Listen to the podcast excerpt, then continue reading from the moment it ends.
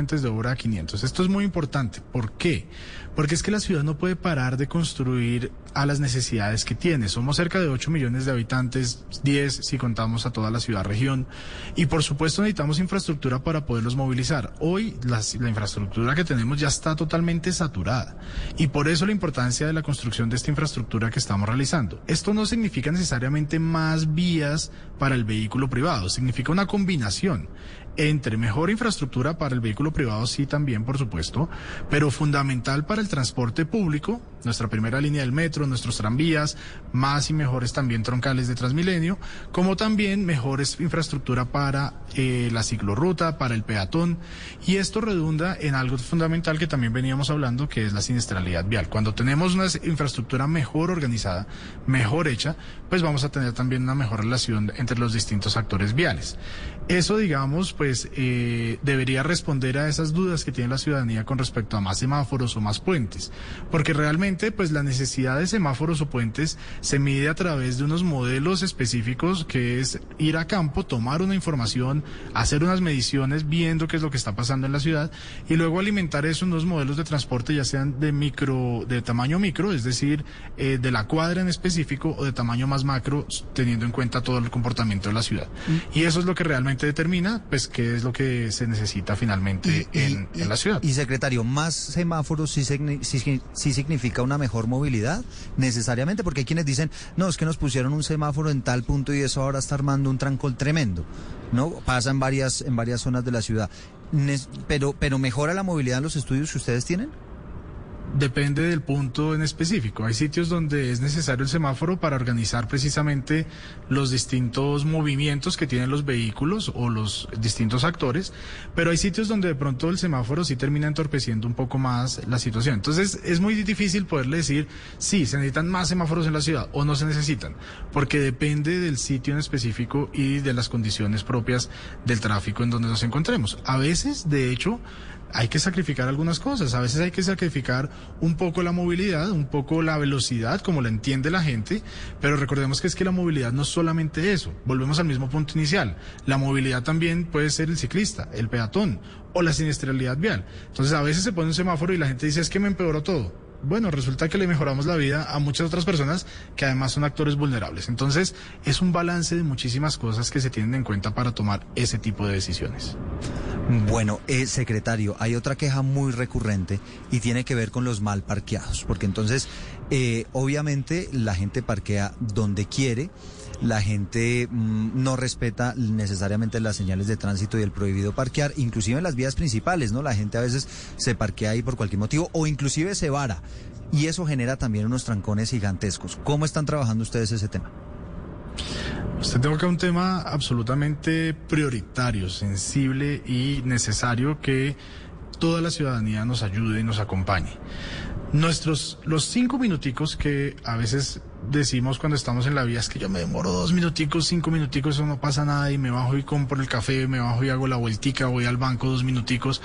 Esos cinco minuticos afectan la movilidad de todos los bogotanos, afectan la movilidad y generan un efecto dominó sobre la vía en donde yo parqueo, dejo mi carro mal estacionado, porque por supuesto eso hace que eh, el trancón, eh, eso técnicamente se denomina aguas arriba, como si fuera un río, mm. empiece a acumularse, acumularse, acumularse y tengamos una situación muy difícil. Entonces allí la, la respuesta es no podemos eh, parquear los cinco minutos que nosotros queremos. Entonces lo primero es a, su pregunta, ¿qué, estamos haciendo? Lo primero es cultura ciudadana.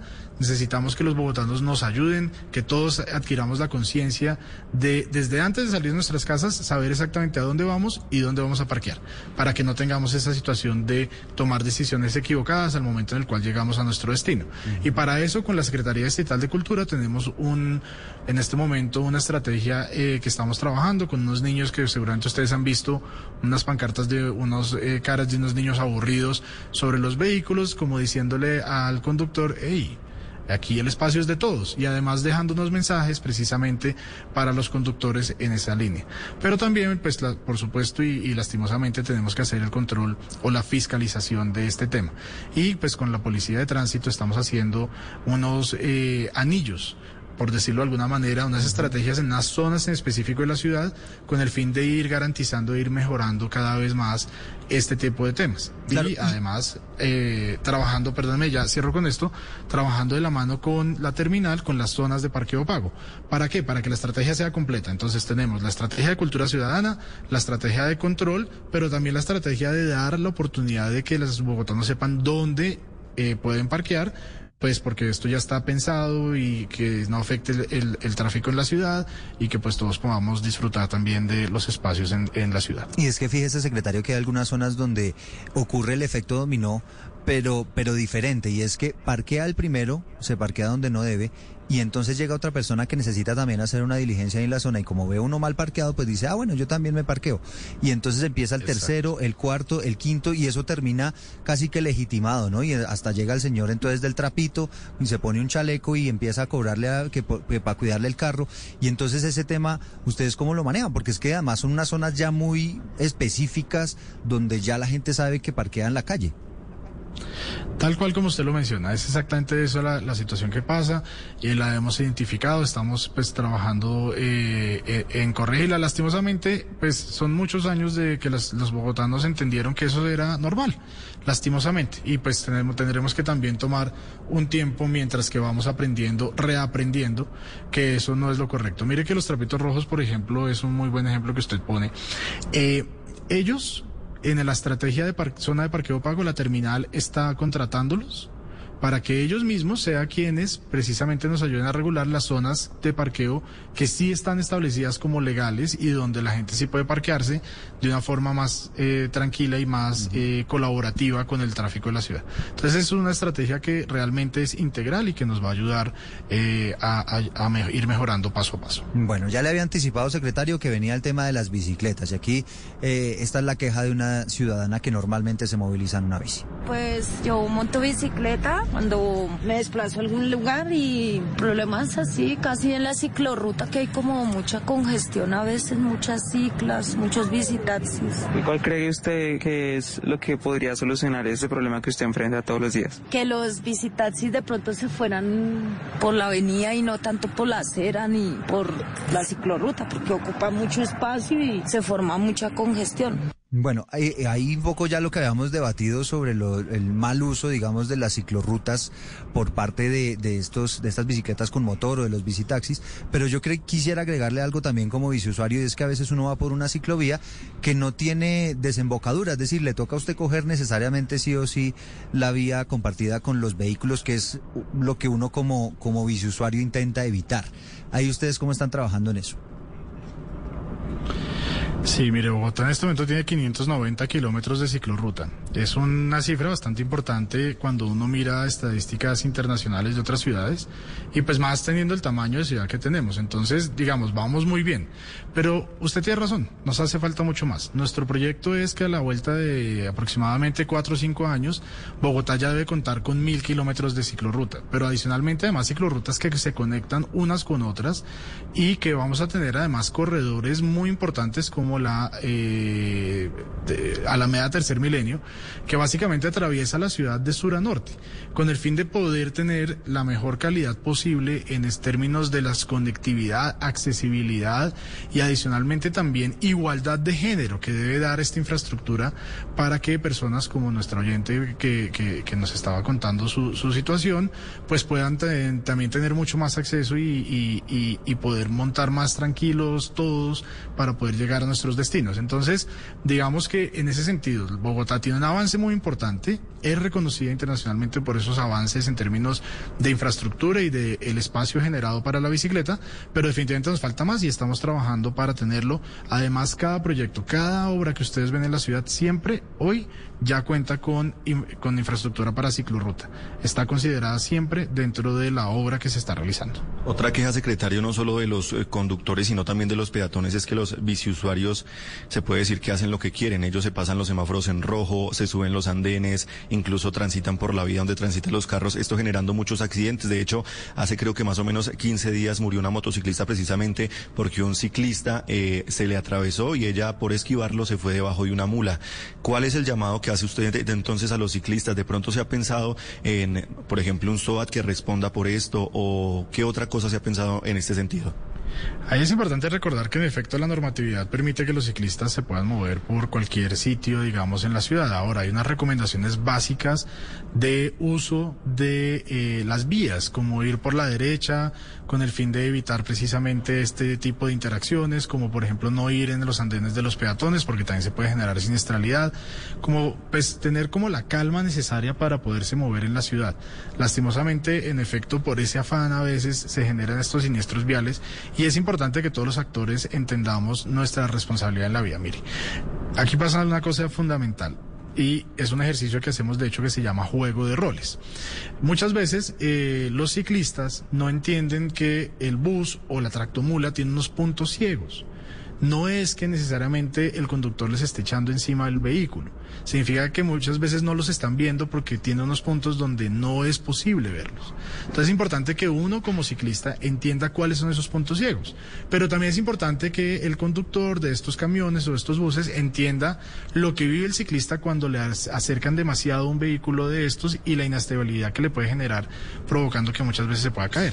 Entonces ese intercambio de roles de eh, entender qué es lo que ve el conductor, qué es lo que veo yo como ciclista, qué es lo que veo yo como peatón, es fundamental con el fin de todos poder eh, armonizar de mejor forma nuestra interacción en la vía, que todos los actores sepamos exactamente cuál es nuestra responsabilidad, nuestro deber y poder comportarnos con esas, con ese tipo de, necesidades que nos pone la ciudad para movernos más tranquilamente. Y fíjese, secretario, que usted tiene mucha razón porque eh, yo que soy biciusuario no hace mucho tiempo Entiendo muchas veces, el, digamos, la molestia que me causaba a mí como conductor de vehículo, a veces que cuando los, los usuarios, pues digamos, infringían las normas, pero también a veces uno empieza a, ser mucho más empático y a entender esos comportamientos. Ese ejercicio que usted menciona es bien interesante. Pero aún así, como viceusuario, también me doy cuenta de eso que dice Felipe, y es, por ejemplo, secretario, no habrá posibilidades de empezar a multar a los eh, viceusuarios que se pasan un semáforo en rojo, por ejemplo, no se ha contemplado, o que se vuelan un par o que causan un accidente. Sí, claro, un, semáforo tiene que ser respetado por absolutamente todos los actores. Y en ese sentido, eh, por supuesto, con nuestra policía de tránsito imponemos este tipo de sanciones a los ciclistas. Eh, y yo pues sí creo que cada vez más eh, aprendemos a movernos de mejor forma. Lastimosamente, eh, pues algunos todavía siguen haciendo este tipo de cosas y mm. muchas veces cuando uno les pregunta por qué lo están haciendo, pues sus respuestas son superamente ambiguas en el sentido de decir que van de afán, que eh, pues se confundieron. muchas veces para el lado y lado están poniendo la... y no vio el riesgo, sí. Y no venía nada, exacto. Y pues lastimosamente, pues no, las normas son para todos y hay que cumplirlas. Oiga, secretario, ¿y cómo multan un ciclista? Pues se lo pregunto porque, claro, uno al vehículo, pues por la placa, al, de la moto por la placa, eso queda en un registro de, multas y todo. Pero, ¿cómo hacen para multar a un ciclista? Eh, la policía le pide su documentación, su cédula y demás y, va a la persona a este tipo de sanciones. Seguramente a, la luz también de la ley de, convivencia. Bueno, vamos a seguir escuchando, secretario, algunas de las quejas ciudadanas que no necesariamente tienen que ver solamente con lo que pasa en las vías, sino inclusive en el transporte público. Escuche. El sí, Transmilenio, con la movilidad, el, tráfico, la inasistencia de las rutas, la demora. ¿Cómo cree usted que podría uno solucionar ese problema? De pronto, siendo más constante las rutas, el ordenamiento del tráfico y todo. Y aquí entiendo que también nos estamos metiendo en un resorte que no es necesariamente el suyo, señor secretario, pues que usted maneja todo el tema de movilidad y demás, y esto tiene más que ver con el funcionamiento de Transmilenio. Pero hablemos un poquito de servicio público, ¿no? del tema de los buses, porque a veces ve uno trancones de Transmilenio y eso causa a, sí mismo que, pues, que a la gente no le llegue eh, el bus a la estación o, que haya demoras y demás. ¿Eso cómo lo, cómo lo han venido manejando el tema de, del altísimo tráfico para el transporte público? Es un tema muy importante. Eh, la ciudad ha tenido unas mejoras fundamentales en este tema, eh, empezando por el cambio de los vehículos, de los articulados. Recordemos que salieron 1.162 vehículos articulados y llegaron 1.441, aumentando la capacidad del sistema en un 40%. Esto justo antes de pandemia, entonces hasta este momento que están empezando otra vez a salir todo el mundo a las vías, realmente se está eh, volviendo a tener el, el, uso completo de estos vehículos. Todavía no hemos llegado a la totalidad de lo que se movía anteriormente. Y también eh, hubo una transición muy importante en la ciudad con la salida de todos los vehículos provisionales del Provisional y la llegada de muchísimos vehículos nuevos, entre los que se cuentan los 1.485 buses eléctricos nuevos a la ciudad. ¿Por qué menciono todo esto? La, llegada de tantos buses. Estamos hablando que Bogotá renovó casi el 70% de su flota en los últimos años. Esto es muy importante para dos cosas. Uno, tener mucho mejor servicio, menos, eh, un poco lo que estaba diciendo, refiriendo el, el, el, ciudadano en, en, el, en el audio. Eh, un mejor servicio, unas mejores frecuencias, pero pues todavía faltan algunos buses por llegar, pero adicionalmente también menos contaminación en la ciudad de dos tipos. Contaminación de tipo de material particulado, que es lo que nos afecta directamente a los pulmones, pero también de tipo de gases de efecto invernadero que afecta al cambio climático. Entonces, digamos, vamos por un muy buen camino, pero definitivamente nos falta otro recorrido adicional para tener el sistema de transporte público que quisiéramos. Y ahí volvemos al tema de la infraestructura, que hoy ya están dando, que hoy ya se está construyendo, pero que lastimosamente nos va a tomar algunos años más para tenerla.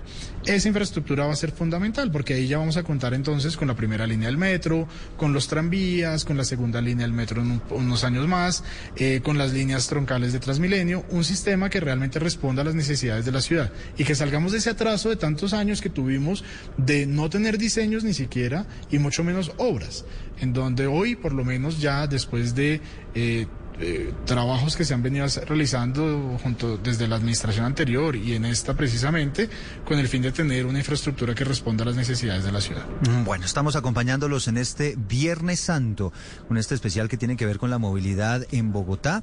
Está acompañándonos a esta hora el secretario de Movilidad Felipe Ramírez, eh, tratando de responder y, respondiendo a muchas de las inquietudes que tienen los ciudadanos con relación a la movilidad en la ciudad. Escuchemos una última, secretario, antes de que, de que se retire, agradeciéndole obviamente estos minutos.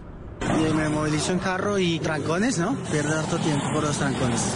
¿Cuál cree usted que es la solución? Inventar más vías, ¿no? O el pico y placa, pero eso no está funcionando para nada. En carro y los trancones.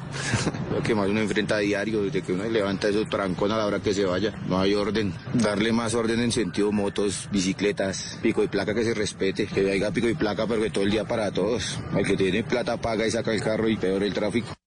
Bueno, y creo que llegamos aquí, secretario, a, un tema que es crucial y que lo planteaban los oyentes y tiene que ver con el pico y placa. Arranquemos con pico y placa para motos. ¿Sí o no se está estudiando esa posibilidad? Por el momento no, seguimos haciendo los análisis que corresponden absolutamente a todos los modos de transporte. Eh, no hemos tomado absolutamente ninguna decisión al respecto, pues sí que por ahora no hay pico y placa para las motos. Dicen algunos de los de los oyentes, usted lo estaba escuchando, un pico y placa que se cumpla. Y es que hay una preocupación grande entre los conductores porque dicen, con estas excepciones que se han establecido del pico y placa, pues hoy en día hay mucha gente que está sacando el carro, ¿no? ¿Cómo están manejando ustedes ese control? Controles operativos en vía con nuestra policía, con eh, revisión precisamente de la normatividad y además pues tenemos las bases de datos actualizadas con respecto al uso del carro compartido, que es una medida muy importante. Ya son cerca de 130 mil personas que hacen uso del vehículo compartido semanalmente. Eso es una muy buena noticia, pues eh, ayudando a esa transición necesaria de que todos entendamos que no podemos ir solos en nuestro vehículo. Necesitamos movernos eh, preferiblemente como peatones, ciclistas o en transporte público. Pero entendiendo que estamos en esa transición de la que venimos hablando toda esta entrevista de la infraestructura que va a ir llegando en los siguientes años, pues una buena herramienta por ahora es el vehículo compartido. Entonces ahí tenemos ese, ese ejercicio que venimos realizando con los bogotanos y por el, con el cual yo creo que vamos bastante bien. Ha aumentado sustancialmente la compra de, bueno, y claro que en esto Felipe usted tiene mejores datos que yo, han venido aumentando la compra de vehículos y de motocicletas, especialmente en Bogotá, en Cundinamarca, pues atribuible a este tema del pico y placa todo el día, ¿no? No necesariamente es atribuirle al pico y placa todo el día. Yo estuve revisando los datos hace unos, unos eh, días y eh, algunos de los crecimientos son los orgánicos que los que venimos eh, durante los últimos años. Lastimosamente, estas cifras siguen y siguen aumentando desde hace varios años. Lo más importante para poder frenar la compra del vehículo no consiste en una medida como el pico y placa si se impone o no. Consiste en la infraestructura necesaria para que la gente se pueda mover de mejor forma. Por eso la importancia de llegar lo más rápido posible a ese momento en el cual tengamos la infraestructura. Por ahora, la solicitud que le hacemos a los bogotanos. Necesitamos que entendamos entre todos que esto no se trata simplemente de una responsabilidad que tiene el distrito como tal para eh, otorgar, digamos, la movilidad que la gente está esperando. Necesitamos que todos entendamos que tenemos que poner de nuestra parte. Somos 8 millones de personas y dos más en la ciudad-región. Para podernos mover de la mejor forma, necesitamos hacerlo de forma sostenible. Necesitamos ir como peatones, como ciclistas o en transporte público preferiblemente. Esos son los únicos tres modos de transporte sostenibles, no en Bogotá, en el mundo. Y pues adicionalmente tenemos la, opción del el carro compartido. Entiendo y sé perfectamente las razones de por qué la gente lo hace. Entiendo que tenemos un atraso fundamental en infraestructura, pero pues ya vamos andando para que esto eh, se vea rápidamente una mejora realmente en este sentido en la ciudad. Cifras de Andemos, secretario, dicen que se duplicó la venta de motos en Cundinamarca. En Cundinamarca porque la gente prefiere comprar afuera para no tener que pagar impuestos acá en Bogotá.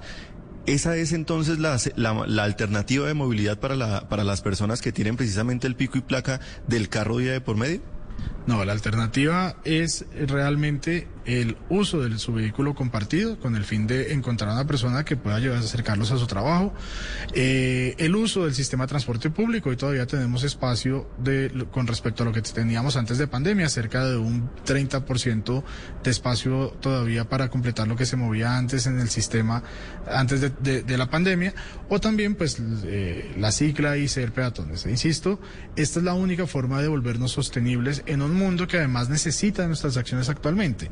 Recordemos que estamos ante un momento histórico de la humanidad en donde si realmente todos no, entendemos nuestro papel, pues vamos a tener unas afectaciones muy importantes. El cambio climático es una realidad y necesitamos que nuestro planeta tenga un alivio y la única, la única forma de podernos seguir moviendo como nos movemos a nuestros destinos de trabajo, dentro de nuestras ciudades, de forma sostenible es ayudando al medio ambiente y es nos, nos con están, el sistema de transporte público. Nos están escribiendo aquí, eh, señor secretario, preguntándonos si solamente están multando a, a, la gente que incumple con el pico y placa con los policías o si es verdad que las cámaras generan unas multas automáticas por el tema de pico y placa. Las cámaras están activas. Lo que la sentencia dice es que las cámaras son totalmente constitucionales, es decir, que se pueden utilizar. Y lo segundo es que lo que se impone con la eh, eh, con las cámaras es un comparendo. Esto es un llamado a comparecer no es una multa como tal. Lo que significa que precisamente pues las personas se acercan a la Secretaría Distrital de Movilidad a descargos y allí pues se asegura el debido proceso. Sí, Yo sí. me vuelvo un poquito al tema, Eduardo y secretario, de el pico y placa. Este pico y placa, el, el pico y placa, eh, ¿cómo, ¿cómo se llama? Perdón. Compartido, el vehículo compartido no generaría de pronto que se aumente la, y la informalidad en los vehículos. Por ejemplo, una persona que tiene un carro le puede decir a sus cuatro vecinos, yo les cobro 20 mil pesos por llevarlos hasta el trabajo. ¿No se puede generar precisamente este trabajo informal, ese transporte informal? Pues idealmente no. Lo que pasa es que también aquí, vuelvo insisto, pues no hay medida infalible. No existe una medida que uno pueda decir eh, es la mejor y única medida y pues es perfecta. Por supuesto, lastimosamente habrá, habrá personas que intenten hacer este tipo de cosas que están, por supuesto, no están reglamentadas y que no deben suceder. Nosotros lo que estamos haciendo en este momento es dando las oportunidades de las distintas formas de movilidad que tienen las personas, abriéndoles las puertas a todos los bogotanos para decirles, mire, yo le estoy pidiendo acá un compromiso con la ciudad, ¿cierto? Un compromiso en donde todos tenemos que entender que todos tenemos que poner. No, no, no, no, no podemos esperar que sea el distrito únicamente el que ponga absolutamente todo. ¿Y qué significa poner entre todos? Pues buscar la mejor forma de viajar cuando vamos a, salir de nuestras casas. ¿Esto qué significa? Planear nuestro viaje. Antes de salir de mi casa yo tengo que tomar una decisión muy importante. ¿Voy a utilizar mi vehículo yo solo? ¿O puedo decirle a algunos compañeros de trabajo vámonos juntos y así ayudamos a la ciudad? Yo voy a hacer una vuelta que es acá cerca y voy a sacar mi vehículo o puedo irme en bicicleta y eh, ayudar a la ciudad. Yo este tramo puedo hacerlo en transporte público y ayudar a mi ciudad. Esas son las preguntas que tenemos que hacernos. Entonces, pues yo eh, no quiero pensar que estas alternativas que da la ciudad son utilizadas para hacer eh, cosas irregulares como las que usted menciona del carro compartido, sino que realmente las personas nos están ayudando a construir una ciudad entre todos, que es lo que necesitamos en este momento. Sí, señor secretario, aquí otra pregunta que me parece interesante. Una madre de familia que lleva normalmente sus hijos al colegio, cuando va hacia el colegio, pues obviamente son tres o más personas, pero en el regreso, entonces, ¿ahí cómo funciona?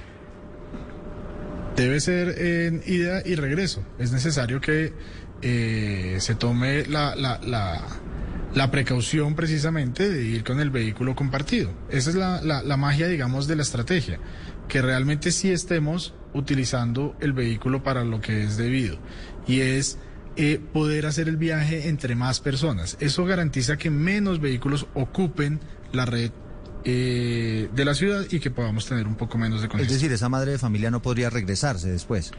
Esa madre de familia tendría que buscar una alternativa eh, como también las que ofrecen la ciudad, como son eh, eh, al colegio en bici, bici parceros, 100 pies o también las rutas del colegio o también el transporte público. Digamos, lo que existen son muchas alternativas con el fin de precisamente que cada persona tome la mejor alternativa, pero también pensando en esa corresponsabilidad que todos tenemos en la ciudad. Pues es el secretario de Movilidad, Felipe Ramírez, el secretario de Movilidad de Bogotá, conversando un rato con nosotros sobre las principales preocupaciones que tienen los ciudadanos eh, con el tema de los trancones, que como le decía al principio de la entrevista, doctor Ramírez, pues es una de las grandes preocupaciones que tienen los ciudadanos en Bogotá, quizá una de las principales problemáticas después del tema de la inseguridad. Doctor Ramírez, le agradecemos enormemente este rato con nosotros aquí este viernes festivo. A ustedes muchísimas gracias y un feliz viernes y eh, feliz fin de semana. Y un feliz regreso también, porque hay medidas especiales que están tomando las autoridades para el regreso de los viajeros. Recuerden ustedes aprovechar que estamos hablando de movilidad para recordarles que este próximo domingo vamos a tener el pico y placa regional en las entradas a Bogotá para el regreso de miles de viajeros. Hacemos una breve pausa y ya regresamos, porque tenemos una segunda parte de este especial de movilidad en Bogotá. Blue Radio está presentando Cómo sobrevivir al apocalipsis de la movilidad, especial del servicio informativo para Semana Santa. ¿Qué, qué alimenta a mi mamá? Mi primera gran sonrisa, mis primeras palabritas, como crezco a toda prisa,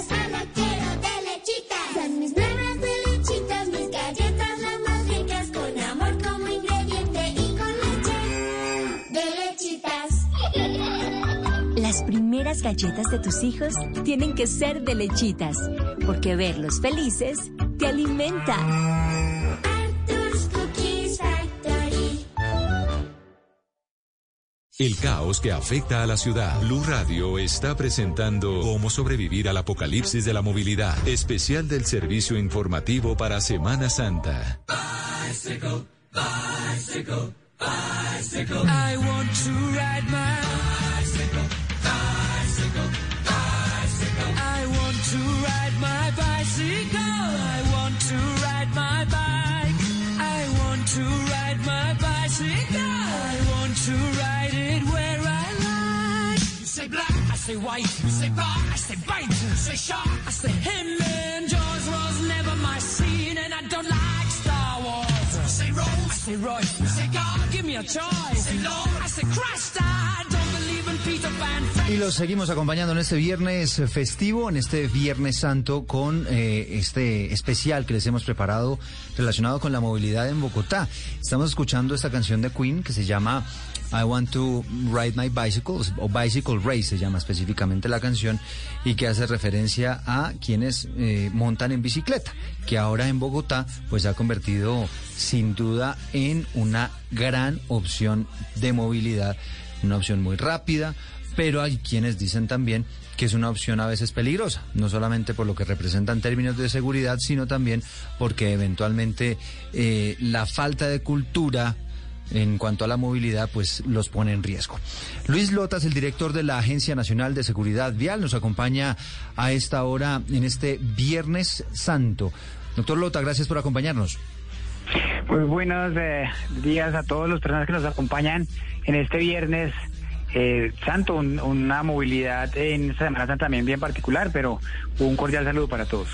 Bueno, doctor Lota, ¿cómo han, ¿qué han detectado ustedes que son los factores más importantes y que generan más trancones en Bogotá? Bueno, más que los trancones, porque sin lugar a dudas los temas de, de- de la cantidad de flujo que cada vez estamos creciendo más. Por ejemplo, para dar un, dato, en enero de este año crecimos un 37% en la venta de motocicletas versus enero del año pasado. Eso hace que haya mucho más posibilidades de congestión en las vías. Pero la congestión a veces nos deriva en impaciencia, y nos deriva en, en, eh, cuando se levanta la congestión sentir que está más sola la vía, acelerar al máximo y ahí estamos teniendo problemas de siniestralidad muy importantes y la velocidad es la que infortunadamente nos está generando más mortalidad en siniestros viales. Pero fíjese que es paradójico, doctor Lota, porque si algo de lo que se está quejando la gente es porque está, se termina metidas en trancones de una hora y media, hasta dos horas a veces, para poder salir de la ciudad, ¿no? Entonces ahí, ahí digamos es donde llama la atención ese punto de vista. Claro, y ahí con eso que usted dice, un tema bien importante es que la gente entonces para quitarse el trancón de la hora y media, dos horas, sale en la noche, habiendo trabajado todo el día y no descansando oportunamente para poder salir a hacer el viaje a larga distancia, porque una cosa son los temas de siniestralidad en lo urbano, pero a larga distancia hay un tema muy importante y es el microsueño que nos está generando mortalidad de manera importante porque nos vamos sin descansar y nos vamos a más de largo aliento y no hacemos pausas cada dos horas. Son dos temas que, que nos generan también problemas hacia afuera. A veces hay que tener un poquito de paciencia a la salida, con calma, con tranquilidad, salir con tiempo y hacer pausas activas, porque infortunadamente ahí también estamos teniendo un problema muy serio. ¿Y en qué proporción está muriendo la gente por esos microsueños? Hay un tema muy importante y es que a veces la identificación del microsueño no es un tema tan eh, fácil, sobre todo el, el- usuario de la vía no le reconoce a uno que era un microsueño, pero hay temas muy importantes, por ejemplo, el transporte de carga, la mayoría del volcamiento del transporte de carga, casi el 100% termina siendo por temas asociados a cansancio o a exceso de velocidad y no manejo adecuado de los frenos y mucho de eso también se traduce en temas asociados a- al mismo microsueño. Bueno, volviendo al tráfico en Bogotá, ¿qué actores han identificado ustedes, doctor Lota, pues que generan trancones en, en términos, por ejemplo, de accidentalidad? Mire que hay en Bogotá dos actores vulnerables muy importantes, que son el, mot- el motociclista y el peatón. Recordemos que la mayoría de peatones terminan muriendo atropellados por un motociclista en la capital de la República. Y eso hace y genera mucha congestión sin lugar a dudas. Pero también hay muchos choques eh, que no generan, no generan mortalidad, muchos siniestros de latas que a veces nos dejan, eh, digamos, congestionado el tráfico porque, porque hasta que no arreglamos y llegamos a un acuerdo, y para eso está la nueva reforma que se ha trabajado con las aseguradoras para que sea mucho más expedito, pero eso nos ha generado unos grandes e importantes problemas de congestión en las ciudades y en Bogotá particularmente. Bueno, y, y ya que usted menciona las motocicletas y nos está diciendo que muchos de estos accidentes y muertes en vía se dan precisamente porque una motocicleta atropella a un peatón, eh, ¿qué tan involucradas están las motocicletas en los accidentes? ¿En qué proporción? Yo quiero hablar de la mortalidad de los motociclistas. Mire que el año 2020, el año de la pandemia, teníamos un 53% de los fallecidos eran motociclistas. El año pasado vamos en el 60 y este año también estamos cercanos al 60% de todos los fallecidos de los 1.131 que tuvimos durante los dos primeros del- meses del año fueron motociclistas. Es sin lugar a dudas el actor vial más vulnerable en materia de mortalidad. Inclusive por encima de los peatones. Por encima de los peatones, porque los peatones alcanzan el 25%, el 30% en general, y lo más importante en el país en general es el eh, motociclista. Ah, no, pero además la proporción es, es, es impresionante, es decir, casi que le, le duplica esa proporción. Y estos son motociclis- motociclistas muertos, pero si hablamos de motociclistas involucrados en accidentes de tránsito, no necesariamente con muertes a bordo. Bueno, las, eh, las estadísticas que lleva Fasecol tampoco, que hace como todos los eh, trabajos asociados al SOAT, hablan de más de, de, de- de un 80% de involucramiento dentro de los siniestros viales con o sin fallecidos de, un- de una motocicleta. Es decir, de 10 accidentes de tránsito que ocurren a diario en Bogotá, 8 involucran motociclistas. De alguna manera, sin decir que tengan o no tengan la culpa. Sí, sí, sí, de acuerdo. Pero pues digamos, es, tienen un, un motociclista involucrado de alguna manera. Eh, así es, aunque esta estadística está un poco puesta hacia nivel del país. En Bogotá, Fasecolda no ha hecho esa discriminación en particular, pero en el país está un poco en esa proporción. Sí. ¿Y, y qué tanto en Bogotá tenemos, eh, en cuanto a proporción, un número muy elevado de motocicletas? Mire, en este momento en el país, más o menos el 60% del parque automotor eh, registrado de todos los vehículos en el país es una motocicleta. Eso hace que, y de manera particular, pues Bogotá no sea distinto a lo que pasa en el resto del país. También hay que recordar que muchas motocicletas que rodan en Bogotá se inscriben en otras regiones o al contrario, muchas motocicletas de otras regiones se han inscrito en Bogotá. Entonces, a nivel general, es más o menos el 60%. Bueno, y si a usted, doctor Lota, le preguntan como director de, de la Agencia Nacional de Seguridad Vial, le preguntan, para usted, ¿qué es lo que está causando más trancones en Bogotá? ¿Usted qué contestaría?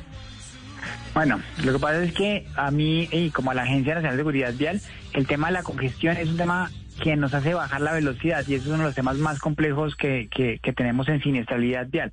¿Qué nos genera más eh, congestión en Bogotá? Sin lugar a dudas, eh, el aumento en el parque automotor y el hecho de que post pandemia todos creamos que, que es mejor utilizar vehículos individuales, motocicletas o bicicletas o- o automóviles particulares. Eso hace que sea mucho más probable encontrar congestión en Bogotá. Sin lugar a dudas, eh, los choques, la, la digamos, el, no ser eh, eh, paciente al momento de moverse también genera eh, enredos y embotellamientos que pueden eh, congestionar mucho más la ciudad. Pero sin lugar a dudas, eh, los temas de, la incremento del parque automotor es lo que más genera problemas de, de, de congestión. Y, y como agencia de seguridad vial, ¿qué es lo que más les ha costado promover? ¿Cuál es la actuación más difícil de, de- de erradicar si hablamos de, de los diferentes actores viales? Hay tres temas muy complejos. Eh, el primero es el exceso de velocidad. A veces eh, como que no nos, no, no nos eh, queda tan claro entender el concepto de que la velocidad es la que realmente nos mata. Mire que si usted va en una zona escolar y va a más de 30 kilómetros por hora, primero está infringiendo las normas, pero segundo, si usted atropella a un peatón, a un, a un eh, adulto mayor o, o a un niño a más de 30 kilómetros por hora, pues las probabilidades de sobrevivencia son cada vez más bajas. Le voy a poner un ejemplo. Si usted atropella a una persona a 30 kilómetros por hora, es como si lo lanzara de un tercer piso. Pero si lo atropella a 90, es como si lo lanzara de un piso 11. Entonces, a veces uno ve en las madrugadas, muy temprano, personas que salen y van muy rápido en las zonas residenciales porque eh, quieren llegar a su trabajo antes de, la restricción eh, vehicular, del pico y placa. Pero mire que ahí es donde salen los adultos mayores a caminar, que a veces no se, no se iluminan tanto y casi siempre terminan falleciendo los eh, adultos mayores. El número más importante en peatones fallecidos está por encima de los 65 años. Otro tema muy importante, el no respeto a las señales de tránsito. Tres señales que en particular nos generan mucha mortalidad. El pare, el semáforo, esas dos a nivel urbano, y el prohibido adelantar en, en- en carreteras nacionales es la tercera que nos genera mucha mortalidad. Y el eh, tercer componente importante de, de- de fatalidades es el conducir bajo el efecto del alcohol, sobre todo en los fines de semana, en la madrugada del domingo, en las noches de los sábados, estamos teniendo unos siniestros muy complejos en materia de mortalidad porque además combinamos dos, ¿no? El alcohol y el exceso de velocidad y eso casi siempre termina siendo fatal. Bueno, pues es Luis Lota, director de la Agencia Nacional de Seguridad Vial. Le agradecemos enormemente estos minutos en este Viernes Santo y pues feliz descanso, doctor Lota. Bueno, a ustedes muchas gracias y a los oyentes, hoy Viernes Santo, mañana Sábado Santo son de los días más críticos en materia de mortalidad por, por exceso de velocidad dentro de las zonas urbanas, por conducir bajo el efecto del alcohol, sobre todo en los sitios de recreo. Seamos muy prudentes hoy y mañana para que podamos llegar bien a casa en la, semana de Pascua que viene. Claro que sí, excelente recomendación. Gracias, doctor Lota. Pues hasta aquí hemos llegado en este especial. Espero que les haya gustado. Intentamos pues hacer un recorrido por todas las quejas, preocupaciones que tiene la ciudadanía con respecto a la movilidad, que como ustedes bien saben es uno de los temas que más preocupa a los colombianos en general, pero especialmente a los bogotanos. Seguimos estando en Bogotá en el ranking de las ciudades con más trancones, donde se gasta más tiempo para desplazarse de todo el planeta. Ya nos reencontramos, vienen las noticias y seguimos con la programación especial de este viernes festivo.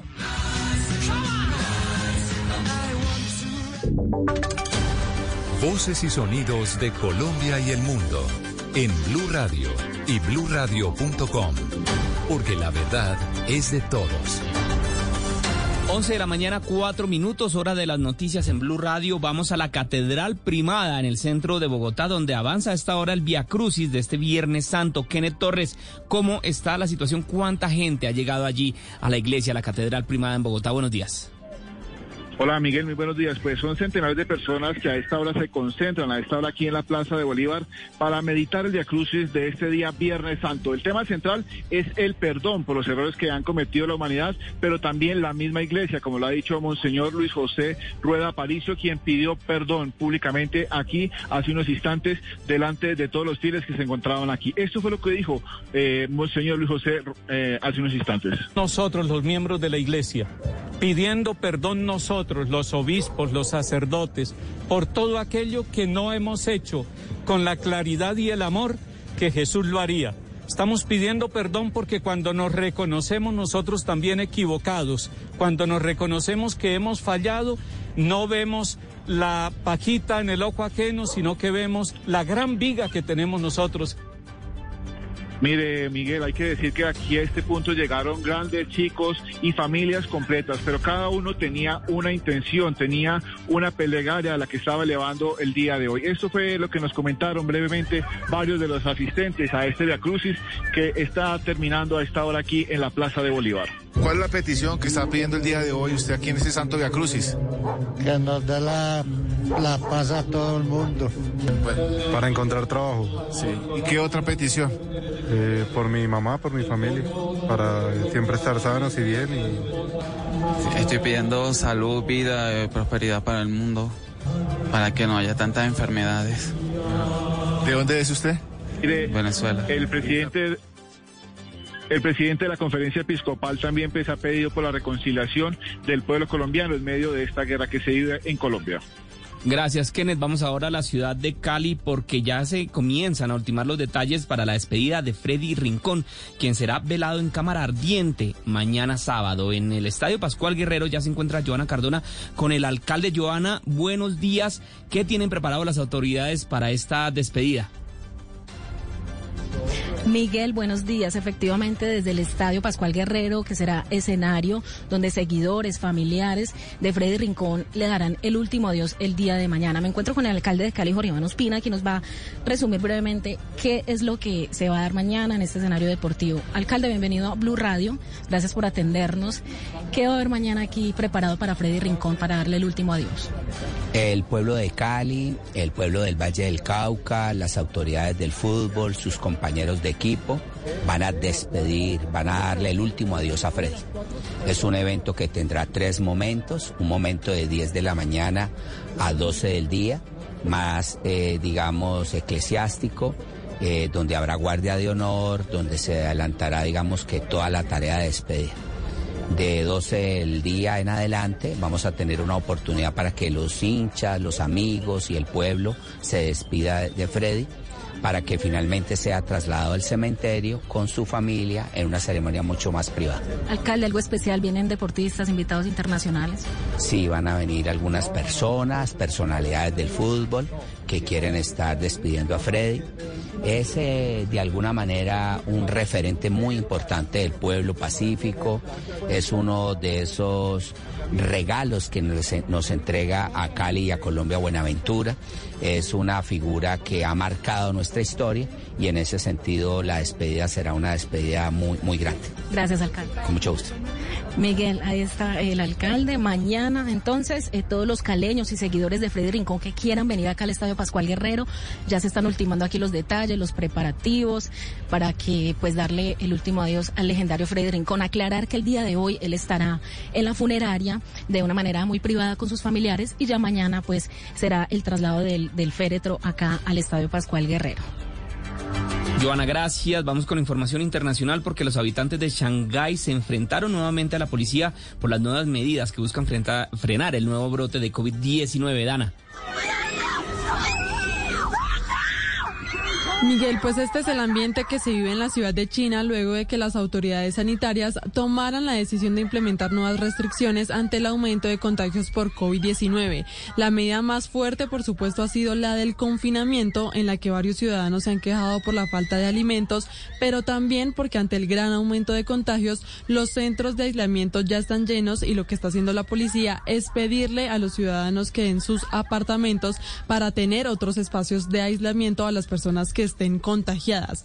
Un dato importante, Miguel, es que en ese momento Shanghái está registrando alrededor de 20 mil casos diarios de coronavirus, mientras el gobierno busca implementar una política cero COVID para disminuir este repunte de contagios que se ha vivido en las últimas semanas. Dana, y en deportes, la selección Colombia Femenina Sub-20 clasificó al cuadrangular final del Suramericano en Chile y busca un cupo en la Copa del Mundo, Sebastián. Miguel Oyentes, el equipo dirigido por Carlos Paniagua terminó invicto con 8 puntos, 7 goles a favor y uno solo en contra. Fue segundo del grupo A, solo superado por la delegación de Venezuela. En el más reciente juego, Colombia venció 1 por 0 a Chile. El equipo nacional está entre las mejores cuatro del torneo y una de sus figuras y además la goleadora del equipo, Gisela Robledo. Una primera ronda donde nos costó como grupo arrancar, pues en el primer partido contra Argentina tuvimos un empate, terminamos invitas, que fue lo importante. Eh, ahorita eh, seguir eh, paso a paso, que nos quedan unos partidos muy importantes. Eh, tenemos Y esos partidos importantes serán entre el 18 y 24 de abril. Allí enfrentará a Venezuela, Brasil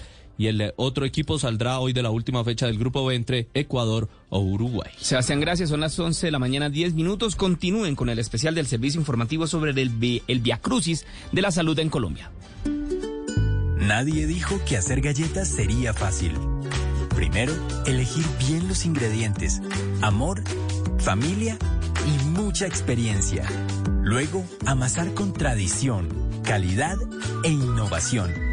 Todo con gran pasión.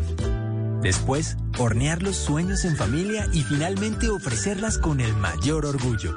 Así, hacemos todas nuestras galletas. Arthur's Cookies Factory.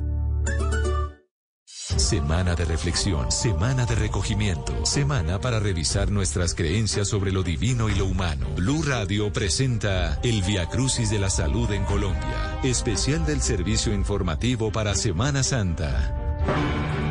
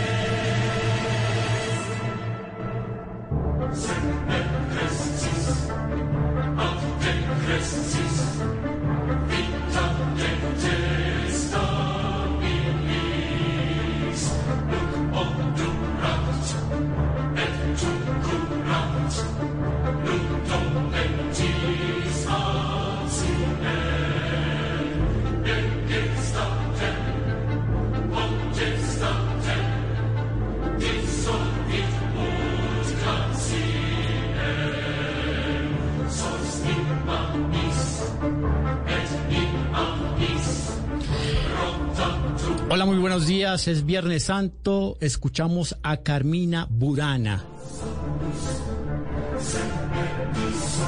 Un poco apocalípticos, pues bien, vamos a hablar de un tema que no va nada bien y que por supuesto genera preocupación por las muertes que produce, el tema de la salud en Colombia. Doña Marcela Peña, buenos días. Buenos días, Juan Camilo, ¿cómo está? Bien, bien. ¿Qué tal es usted para la celebración del Viernes Santo? ¿El Via Crucis lo hace? La verdad, no, la verdad, la última vez que hice eso estaba muy niña en el colegio de monjas. Juan David Ríos, nuestro periodista de salud, usted, eh, ¿qué tal? ¿Lo celebró? ¿Celebra la Semana Santa desde Colegio Católico? Yo sí celebraba desde niño, no en colegio de monjas como Marcela, pero sí celebraba desde niño el Via Crucis todos los viernes. Yo me acuerdo siempre en el barrio hacíamos las estaciones, ¿sabe? En las casas de los barrios con la iglesia íbamos paso a paso en ese Via Crucis de, de Jesús precisamente en Semana Santa. Y ahora me acuerdo de eso y, y- y me traen recuerdos, ¿sabe?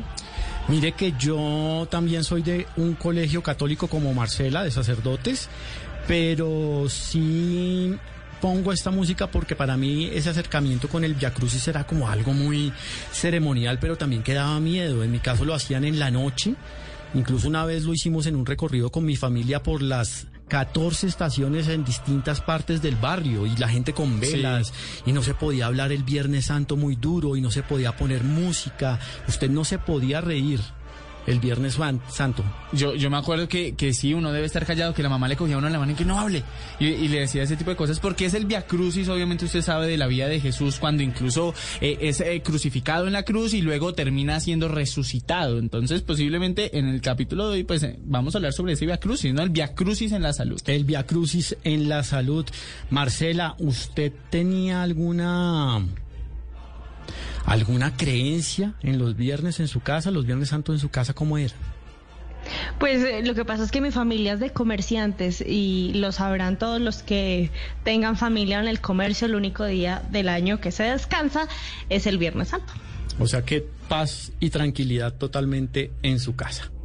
Exactamente, todos en fa- era de los pocos días eh, para estar en familia todos.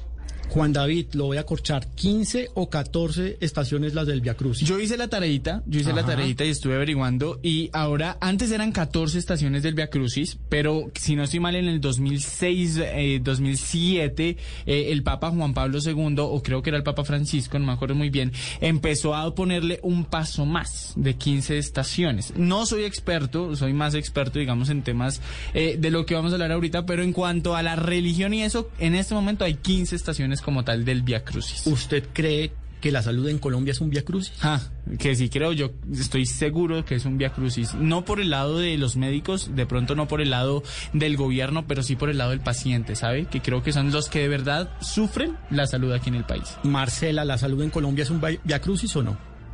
Depende a quién le pregunte, sabe que hay gente a la que le va muy bien, pero hay gente a la que definitivamente no y es la mayoría.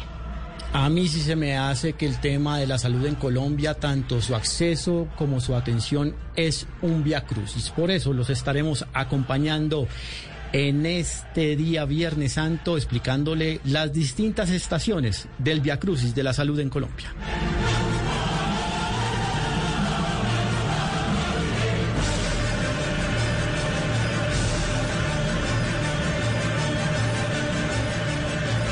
Arrancamos, por supuesto, con los pacientes. El Via Crucis de enfermarse. Pero Juan David, ¿qué dice la primera estación real? O sea, la primera estación del, eh, de la Iglesia Católica. La primera parada es Jesús en el huerto de los olivos. Pues para nosotros la primera parada será el enfermarse. El enfermarse en la salud de Colombia. El paciente en la sala de espera, Juan Camilo, Marcela, es que ustedes saben que muchas veces está esa problemática al momento de enfermarse en el país, porque ¿cuánto tiempo se puede tardar usted, por ejemplo, en un triage o esperando para que lo atiendan en esa sala de espera? Yo tuve que esperar incluso un día hasta nueve horas. Nueve horas para poder ser atendido. ¿Marcela le ha pasado al- algo, algo parecido? Sí, va- varias horas, varias horas. Es que este es un problema muy recurrente en las salas de urgencia y las salas de espera usted sabe que están llenos de pacientes precisamente esperando a que lo atiendan. Y esa es la primera parada que queremos hablar. Y es que les quiero traer eh, esta historia precisamente que nos cuenta Jorge Cuevas que habla de su mamá que su mamá murió por cáncer y además menciona que los tratamientos y la demora en la sala de espera fue bastante y desafortunadamente pues su mamá murió. Escuchemos lo que dice Jorge Cuevas. Mi madre murió de cáncer hace dos años y parte de la razón por la que ella murió fue porque en el proceso que le hicieron con Famisanar todo fue demasiado lento y hubo muchas negligencias. Hubo exámenes que a ella le tenían que hacer en, lugares pues o en clínicas de tercer nivel y muchas veces se los programaron en lugares que no eran de tercer nivel, entonces nos tocó repetir varios exámenes.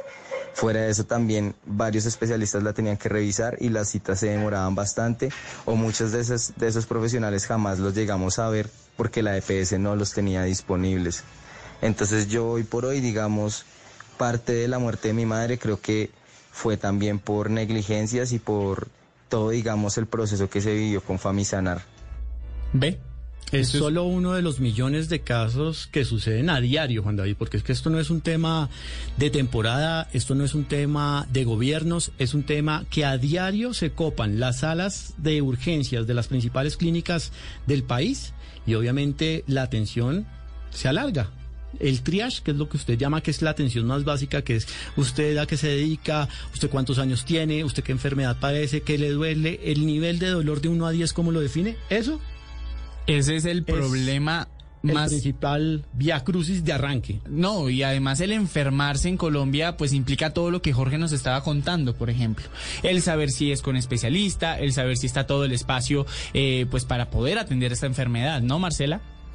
Pues, eh, ¿sabe qué me hizo acordar usted? Usted, cuando va en el triage, ¿usted dice la verdad en esas preguntas? Porque le confieso que cuando yo era niña, mi papá me decía cada vez que me enfermaba que tenía que exagerar. No, es que usted tiene que exagerar, que si, Marcela. Que si le dolía cinco, no, usted tiene que decir siete, si no, no le van a poner atención. No, usted tiene que estar 11, 11, 11, nivel de dolor de 1 a 10, 11, 11, me duele. Yo he visto muchas personas que hacen eso, Marcela, porque es, realmente, si usted llega a decir, no, mi nivel de dolor es 3, o incluso menos de 5, peor la espera. Hay pues que engañar yo... a veces al sistema, qué lástima. Pues sí, yo me sentía un poquito culpable de decir mentiras, pero, pero nada, ya después creciendo uno se da cuenta que, que si uno no hace el escándalo, de verdad pasa de agache lo que uno tiene, no le paran bolas. Esa es entonces, Juan Camilo Marcela, nuestra primera parada de este Via Crucis, el paciente en la sala de espera, el enfermarse. Una de las principales razones por la que la familia, la familia católica, iba a los Via Crucis los Viernes Santos es precisamente para conocer todo ese sufrimiento de Jesús y cómo es su camino hacia la crucifixión y su evento de resurrección. Entonces el padre decía, primera estación, Jesús en el huerto de los olivos. No sé si ustedes... Ah, bueno, Marcela no. O sea, Marcela, ¿cómo va a participar en este especial? usted se la pasaba descansando los Viernes Santos. Pues, ay, pues no, no sé, usted...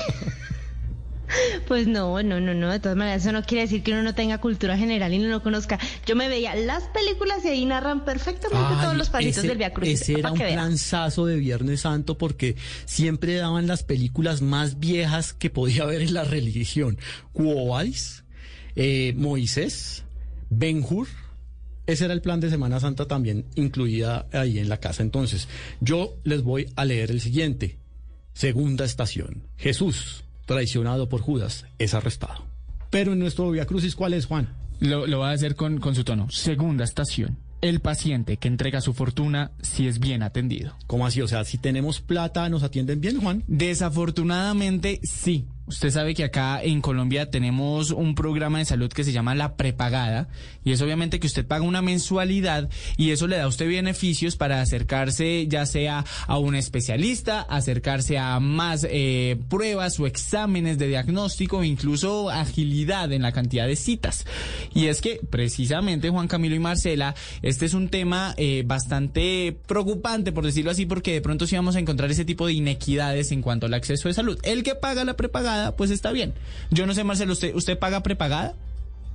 No, no me alcanza. Una vez alguien me propuso eso y si usted lo mira, pues de pronto no es tan costoso la mensualidad, pero la gente que va prepagada cada vez que va, entonces son 60 mil y pico. El, el bono el bono sí. de la ida al médico. Y aparte, usted va al médico y pues ese doctor él no le va a recetar acetaminofén, no señor, él le va a recetar todos los, los medicamentos. más caros. Exacto, y ahí no es que usted pueda ir a hacer la, la, fila en su, a mí me toca Cruz Verde, no es que usted vaya a ir a hacer la fila en Cruz Verde para que le den su bolsita, no, no, no, usted le toca sacar de su bolsillo, o sea, tampoco es, hay que tener buen billete para mantenerla prepagada, así que yo me quedo con mi acetaminofén, así estoy bien. Marcela, ¿cuánto es buen billete en promedio? ¿Cuánto está cobrando de pronto una prepagada? No sé si tenga esa cifra por ahí. No la tengo fresquita, pero le cuento que antes de la pandemia lo más, más, más, más barato que usted conseguía era por ahí de unos 300 mil pesos. Yo pago eso, ¿sabe? ¿200 mil pesos? 300 mil pesos. pesos. Bueno, somos dos. Yo pago por mí y por mi hermana la prepagada. Somos dos, 300 mil pesos al mes. Pero, como decía Marcela, hay que pagar el bono, que es cada vez que uno quiera tener cita. Y ojo, si yo estoy en deuda y no pago, no me atienden. O sea, sí o sí tengo que pagar para que me, me atienda el médico. Entonces. Pero, pero, pero, pero, pero, pero, esa cifra es porque usted es un hombre joven, saludable. Ah, bueno, eso es muy cierto. Así, lleno de vida, rebosante de salud. Y de plata. Pero si usted fuera, por ejemplo, mi papá, pero por ejemplo, le cuento, eh, ya cuando las personas pasan de cierta edad, ya eh, les cobran, pero mucha, mucho, mucho más. Por ejemplo, yo tenía un tío en que en su momento le cobraban unos 600 mil pesos por mantenerlo afiliado. Marcela, ¿qué dice el versículo de Mateo 5.3? No, pues me corchó. Pero usted no estudió en colegio de monjas. Y vio películas y todo. Te dije que fuera buena estudiante. Yo, pues, yo entré, pero no me acuerdo. Además, han pasado años, Juan Camilo. No le voy a decir cuántos, pero varios. Mateo 5.3. Bienaventurados los pobres, porque de ellos será el reino de los cielos. Eso parece no aplicar a la prepagada en Colombia. Esta es la historia de Alexandra Rojas, una paciente con beneficios, pero que obviamente tiene que pagar más en salud. Para mí la prepagada es lo mejor que puedo tener. ¿Por qué? Porque eh, tengo muchísimos beneficios, eh, me facilitan la vida y también me siento muy segura. ¿Por qué?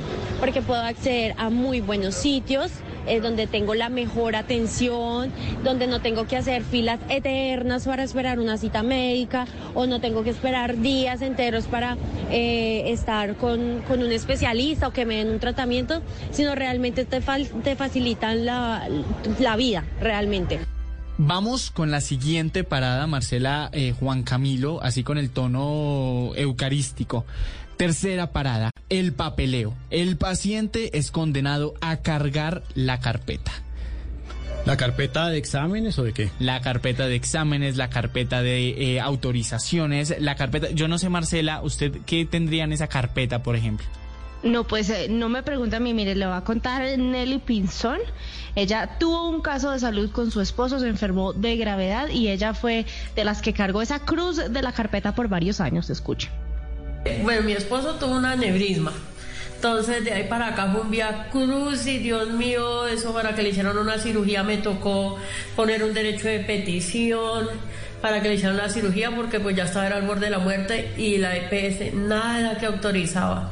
Y de ahí para acá me tocó poner tutela para que pagaran incapacidades, extrajuicios para que le dieran citas, ir a la superintendencia de salud para que le autorizaran las citas con el neurólogo, para que le dieran las terapias. Mejor dicho, a mí me tocó empezar a aprenderme los códigos para poder eh, eh, poner tutelas, para ir a las defensorías del pueblo, a los abogados de la Santo Tomás, que están para graduarse, para poder que la EPS reconociera incapacidades, le diera citas y todavía hace como dos meses estaba cobrando incapacidades del 2018, del 2019.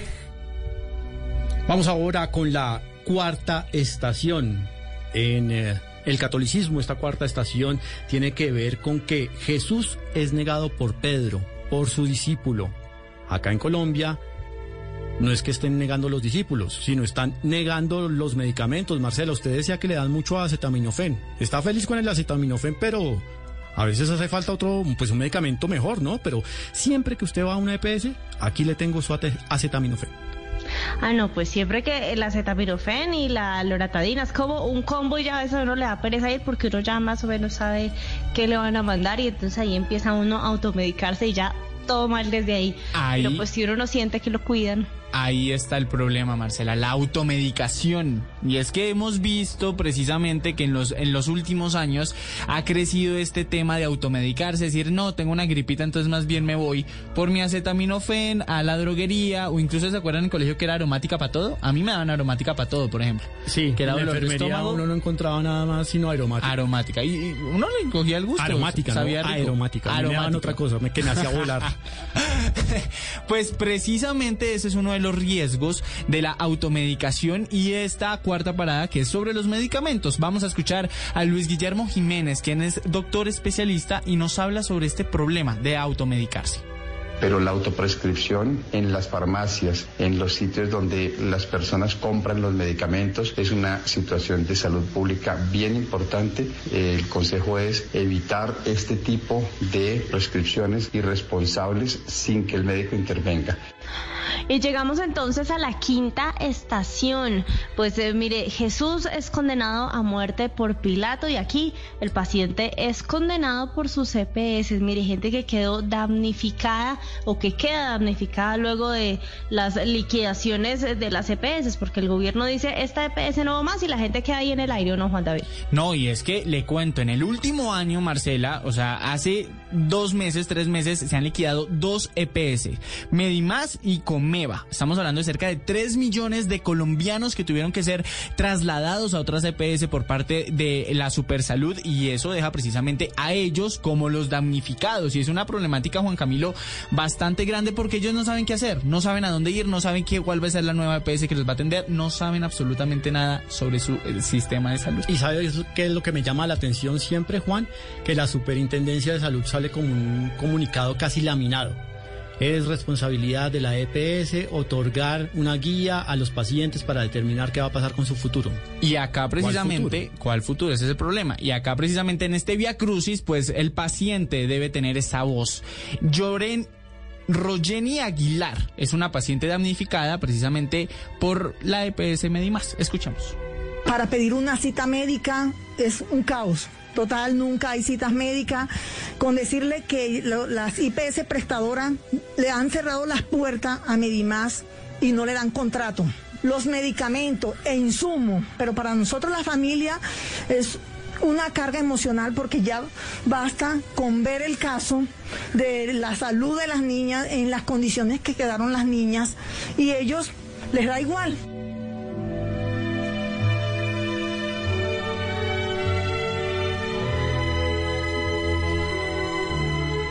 Radio está presentando el Via Crucis de la Salud en Colombia, especial del servicio informativo para Semana Santa.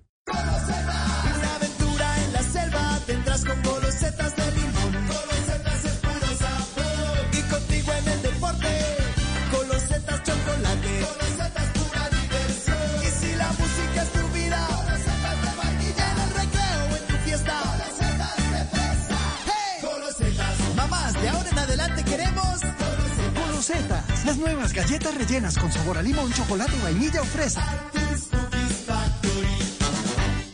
El Calvario en la búsqueda de bienestar. Blue Radio está presentando el Via Crucis de la Salud en Colombia, especial del servicio informativo para Semana Santa.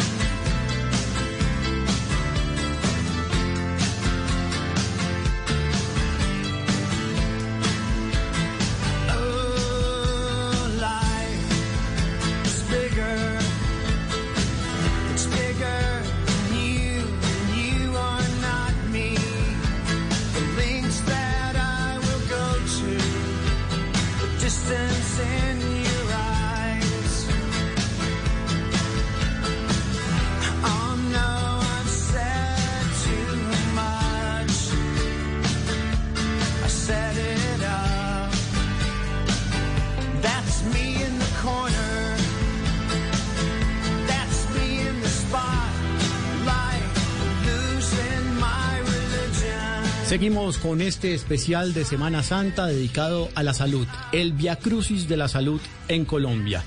Marcela, ¿qué dice Mateo 25:35 en la Biblia?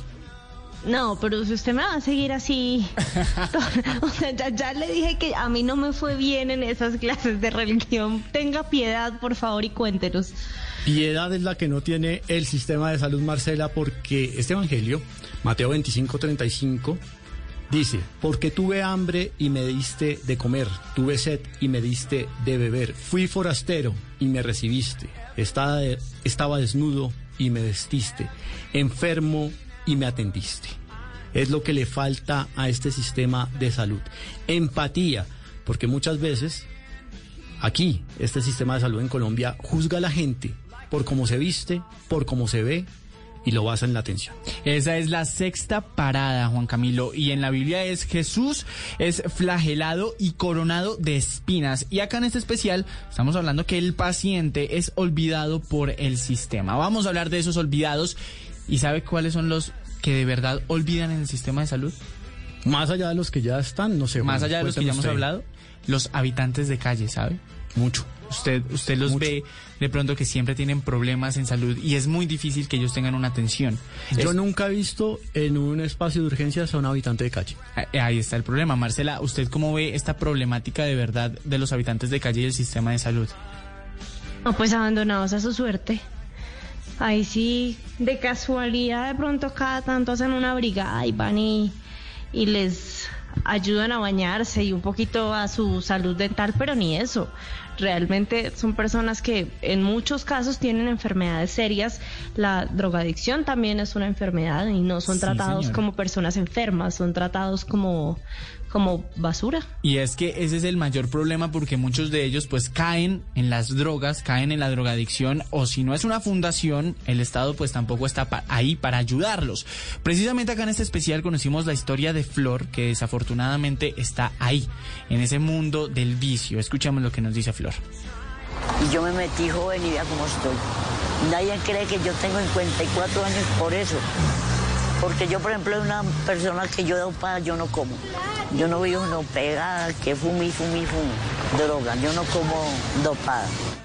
Vamos ahora con la séptima estación en este Via Crucis de la Salud, porque la cruz que cargamos todos eh, no solo la cargan los pacientes en Colombia, sino también la falta de institucionalidad en un sinfín de regiones del país es alarmante. En estos momentos hay hasta 137 municipios en el territorio nacional que tienen una situación complicada en materia de acceso y también en materia de abandono médico. No, y es que, Juan Camilo, yo que he estado siempre pendiente de esta fuente, que es la fuente de salud, usted no se imagina cuántos casos me llegan a mí de denuncias, de tutelas, de problemas en atención a sus familiares, de largas filas, de gente que se queja por la falta de atención y la falta de empatía que usted lo mencionaba precisamente en el sistema de salud. Incluso hay fundaciones que hacen eh, o que buscan la defensa del paciente, porque muchas veces ni siquiera sabemos y son vulnerados nuestros derechos de tener una atención digna en cuanto a salud. Precisamente aquí en este Via Crucis hablamos pues, con Milena Giraldo, que ella es la directora de la Fundación Defiende tus Derechos y nos hace ese recuento de las verdaderas carencias y falencias que hay en el sistema de salud para el paciente. Mi opinión acerca del sistema de salud en Colombia es que no está en sintonía con las necesidades específicas de los pacientes. Es recurrente ver pacientes oncológicos sin tratamiento, sin medicamentos, cirugías con larga espera, aún sin resolver, consultas con especialistas en espera de un año, pacientes postrados sin insumos y sin nutrición. Las órdenes médicas se vencen sin dar cumplimiento. Esto genera un colapso inevitable en el sistema un déficit en los tiempos de respuesta y una insatisfacción que traduce en las múltiples solicitudes de traslado de EPS al no encontrar respuesta oportuna y eficaz a sus requerimientos. Listo, señor. Bueno, llegamos a la octava estación, Juan Camilo. ¿Qué dice Mateo 1914? Aventurados, bienaventurados los hombres, de los cuales saben improvisar, porque de ellos será el reino de los mentirosos. De los 20 No, no, no, Juan Camilo, no, no, no, no, no, mire.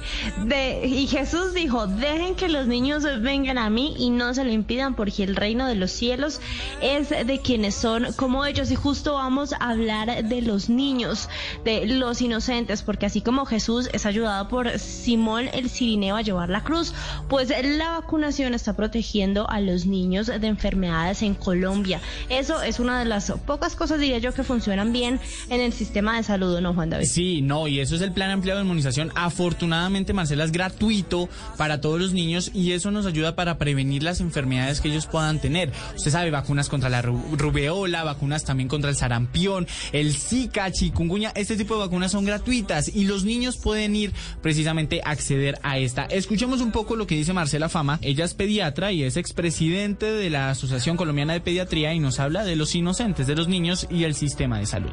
Colombia tiene un esquema muy completo. Tenemos opciones de modernizarlo, de incluir otras vacunas, etcétera, pero lo fundamental en este momento es aumentar esas coberturas y estar nuestros niños protegidos para que no sean susceptibles a que reaparezcan esas enfermedades y puedan enfermarse nuevamente. ¿Y saben ustedes eh, quién viene a ser un poco el demonio? Aquí ustedes se han dado cuenta que en todo el mundo están avanzando los movimientos antivacunas. Eso es un peligro muy, muy grande Sí. para todos los niños en el mundo. La polio, por ejemplo, que es una enfermedad que ya estaba erradicada en muchos países, está volviendo a aparecer porque pues ya como, como por lo menos nuestra generación no tuvo que padecer esa enfermedad, están diciendo, no, pues ¿para qué vacunar a los niños? No los vacunemos. Y Y acá la en Colombia ya hay casos, ¿no? Ojo De porque... antivacunas, claro. Y, y allá acá en Colombia ya hay casos, Marcela, precisamente de polio y en resguardos indígenas. Y es proceso, es por eso eh, la importancia de vacunarnos y, y de poder entre todos, no solo con COVID-19, sino con todas las enfermedades, Juan Camilo, poder buscar la prevención de estas. Juan, y frente a ese demonio en esta Semana Santa que decía Marcela y que lo metemos aquí un poquito ensanduchado en este Via Crucis, ese demonio de eh, los antivacunas, de la desinformación, ¿a dónde ir siempre? A las autoridades, o sea... Claro, a, a la, a la autoridad más cercana que usted puede tener incluso es el experto, el médico. Acercarse al médico. Si usted tiene dudas, hable con el médico. Pregúntele que, ay, no, tengo miedo con la vacuna. Es la mejor forma de evitar la desinformación, de evitar el miedo y de evitar precisamente la aparición de nuevas enfermedades como las que estamos viendo. Marcela, y por supuesto para los niños es vital este proceso. Usted como madre le ha tocado. Pues sí, du- duele, lloran, es terrible, a veces les da fiebre, pero no importa. Yo lo que le digo a mi hija es, mira, es un chuzón para que te ahorremos muchos chuzones, porque donde imagínese donde termina hospitalizada y cuántas drogas no le tienen que poner, cuántos líquidos, cuántos exámenes, es, es un es un mal menor, una pequeña incomodidad para ganar a largo plazo mucho en salud y mucho en su cuidado y eso es eso es importante para que exponernos a algo eh, como una enfermedad si lo podemos evitar tan fácil como con una vacuna. Y ese precisamente, Marcela, me da pie a nuestra novena parada, que eh, según la Biblia es Jesús consuela a las mujeres y a los niños en Jerusalén. Y hablando de niños, nuestra novena parada es el paciente consolado por los estragos de la pandemia. Usted sabe que todo esto generó bastantes problemas en salud mental y los niños han sido los más afectados. Ahora se llaman los cuarentenials. ¿Los cuarentenials? Son esos niños que de pronto tienen problemas eh, de interacción con las otras personas. Uno, porque se quedó en, en la pandemia encerrados en las cuarentenas. Y si lo achican y le ponen los pandemials, ¿no queda como más comercial? Ambos términos, ambos términos le puede funcionar, pero es que de verdad hay problemas incluso neurolingüísticos en los niños por el uso de tapabocas. Usted sabe que ellos aprenden imitando, ¿no? Y Marcela más que todo debe saber eso porque tiene su bebé chiquita. Claro. Pues es que, dígame usted, ¿cómo va a ser una niña para aprender cómo se dice la A si no ve a la gente cómo pone la boca, cómo pone la lengua, cómo hace la cara para decir la A? Es muy difícil. Y pues eh, con los niños tan chiquitos en medio de estas circunstancias es muy complicado que interactúen con otras personas fuera de aquellas con las que conviven. Y además no sé si a ustedes les pasó en medio de este arran de ese arranque de lo que fue la pandemia, en medio de ese encierro, a veces olvidamos interactuar. Bastante. A veces eh, la voz como cuando cuando hablábamos con alguien como que uno decía, uy, esta es la voz de este señor o esta es mi voz. A veces uno como que, oiga, hace rato no escuchaba mi, mi voz hablando con alguien o un saludo o una una muestra de cariño. ¿Sabe? A mí que me llamó mucho la atención un video que se hizo viral en la pandemia donde llegaba un papá a su casa luego de un viaje largo, iba a abrazar a su hija que por ahí tenía unos cinco añitos la niña en ese video. Y la niña frena. Y ¿No lo reconoció? No, no es que no lo reconozca. Le dijo, papá, vete y te bañas. Hmm. Ya es una generación que va matriculada a que el afecto, el toque, la interacción tiene que ir predispuesta o por lo menos tiene que ir con una prevención de una desinfección. Ahí están los pandemials. Por eso escuchemos a Angie Naranjo, que ella es fonaudióloga y líder de la investigación de la Universidad Manuela Beltrán, quien habla de esto, de la nueva generación de los pandemials. sus hijos tienen dificultades eh, al interactuar con sus familiares o de pronto ya en estos tiempos que volvemos a vuelven los primitos y demás, tenemos dificultades en la interacción. Por otro lado, como otro signo de alerta, vemos que hay introversión. Entonces están introvertidos, no tienen casi contacto visual, permanecen de pronto un poco pegados hacia las pantallas, porque pues esa fue la realidad de ese momento. Y por otro lado, vemos baja producción verbal. En la décima estación en el Via Crucis tradicional del catolicismo, Jesús es crucificado. Pues bien, vamos a saber ahora quiénes son los verdaderos crucificados en este sistema más allá de los pacientes. Son aquellos que han atendido emergencias, son aquellos que dan su vida por todo el apoyo precisamente que le prestan al paciente en su atención. Son aquellos que durante toda esta pandemia los llamamos héroes sin capa, los elevamos, los exaltamos pero que sin embargo su realidad es otra. Su realidad es que no les llega el sueldo, su realidad es que tienen que trabajar con las uñas para atender a los pacientes. Y ejemplo de ellos es el Hospital San Francisco de Asís de Quibdó, donde ya hay denuncias en la que más de 600 trabajadores desde hace cinco meses no reciben un solo peso en sus cuentas. Además hay afectaciones también en el pago a los proveedores, es decir, están operando prácticamente sin instrumento. La historia nos la cuenta Luis Mosquera, auxiliar de enfermería del Hospital San Francisco de Asís, en el Chocó. A los auxiliares de enfermería nos deben seis meses, independiente de que nos, nos deben retroactivo del año pasado, retroactivo de este año y prima vacacional a muchos trabajadores que hasta la fecha no le han pagado. Hemos tenido reuniones con el gobernador, gerente, secretario departamental de salud del Chocó, sin respuesta al momento para darnos solución a los problemas de salud que, económicos que tenemos nuestros, nuestros, trabajadores porque somos madres cabezas de hogar. Dependemos de salir del hospital. Y nos ido en este momento ya seis meses sin salario. Y miren que no solo quienes están en el San Francisco de Asís tienen problemas, en el resto del país muchos profesionales de la salud se enfrentan a una situación laboral bastante complicada porque es que ni siquiera tienen un contrato de trabajo, eh, digamos, con todos los juguetes, un contrato legal de trabajo. Muchísimos están trabajando casi que a destajo o trabajando por prestación de servicio, lo que implica que no tienen las garantías legales, ni tienen, por ejemplo, vacaciones, primas, cesantías. Los centrales obreras han hecho bastantes llamados de atención por eso, porque es el, el gobierno principalmente el que está tiene contratadas a miles de personas bajo esa figura. Y además, pues hay que decir que el empleo en el sector de salud está cayendo porque como mucha gente fue enganchada para controlar el pico de la pandemia y de pronto el arranque del plan de vacunación, pues ya estas personas son cada vez menos necesarias, digamos, y están despidiendo a los héroes sin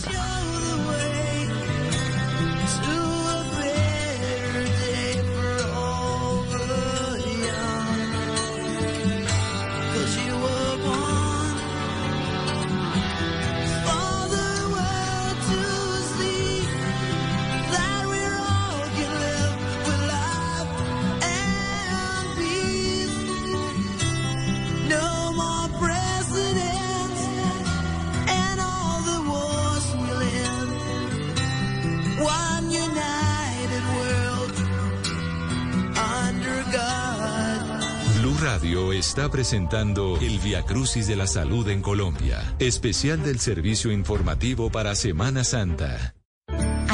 Este sábado en Casa Blue tenemos invitada a una gurú del orden.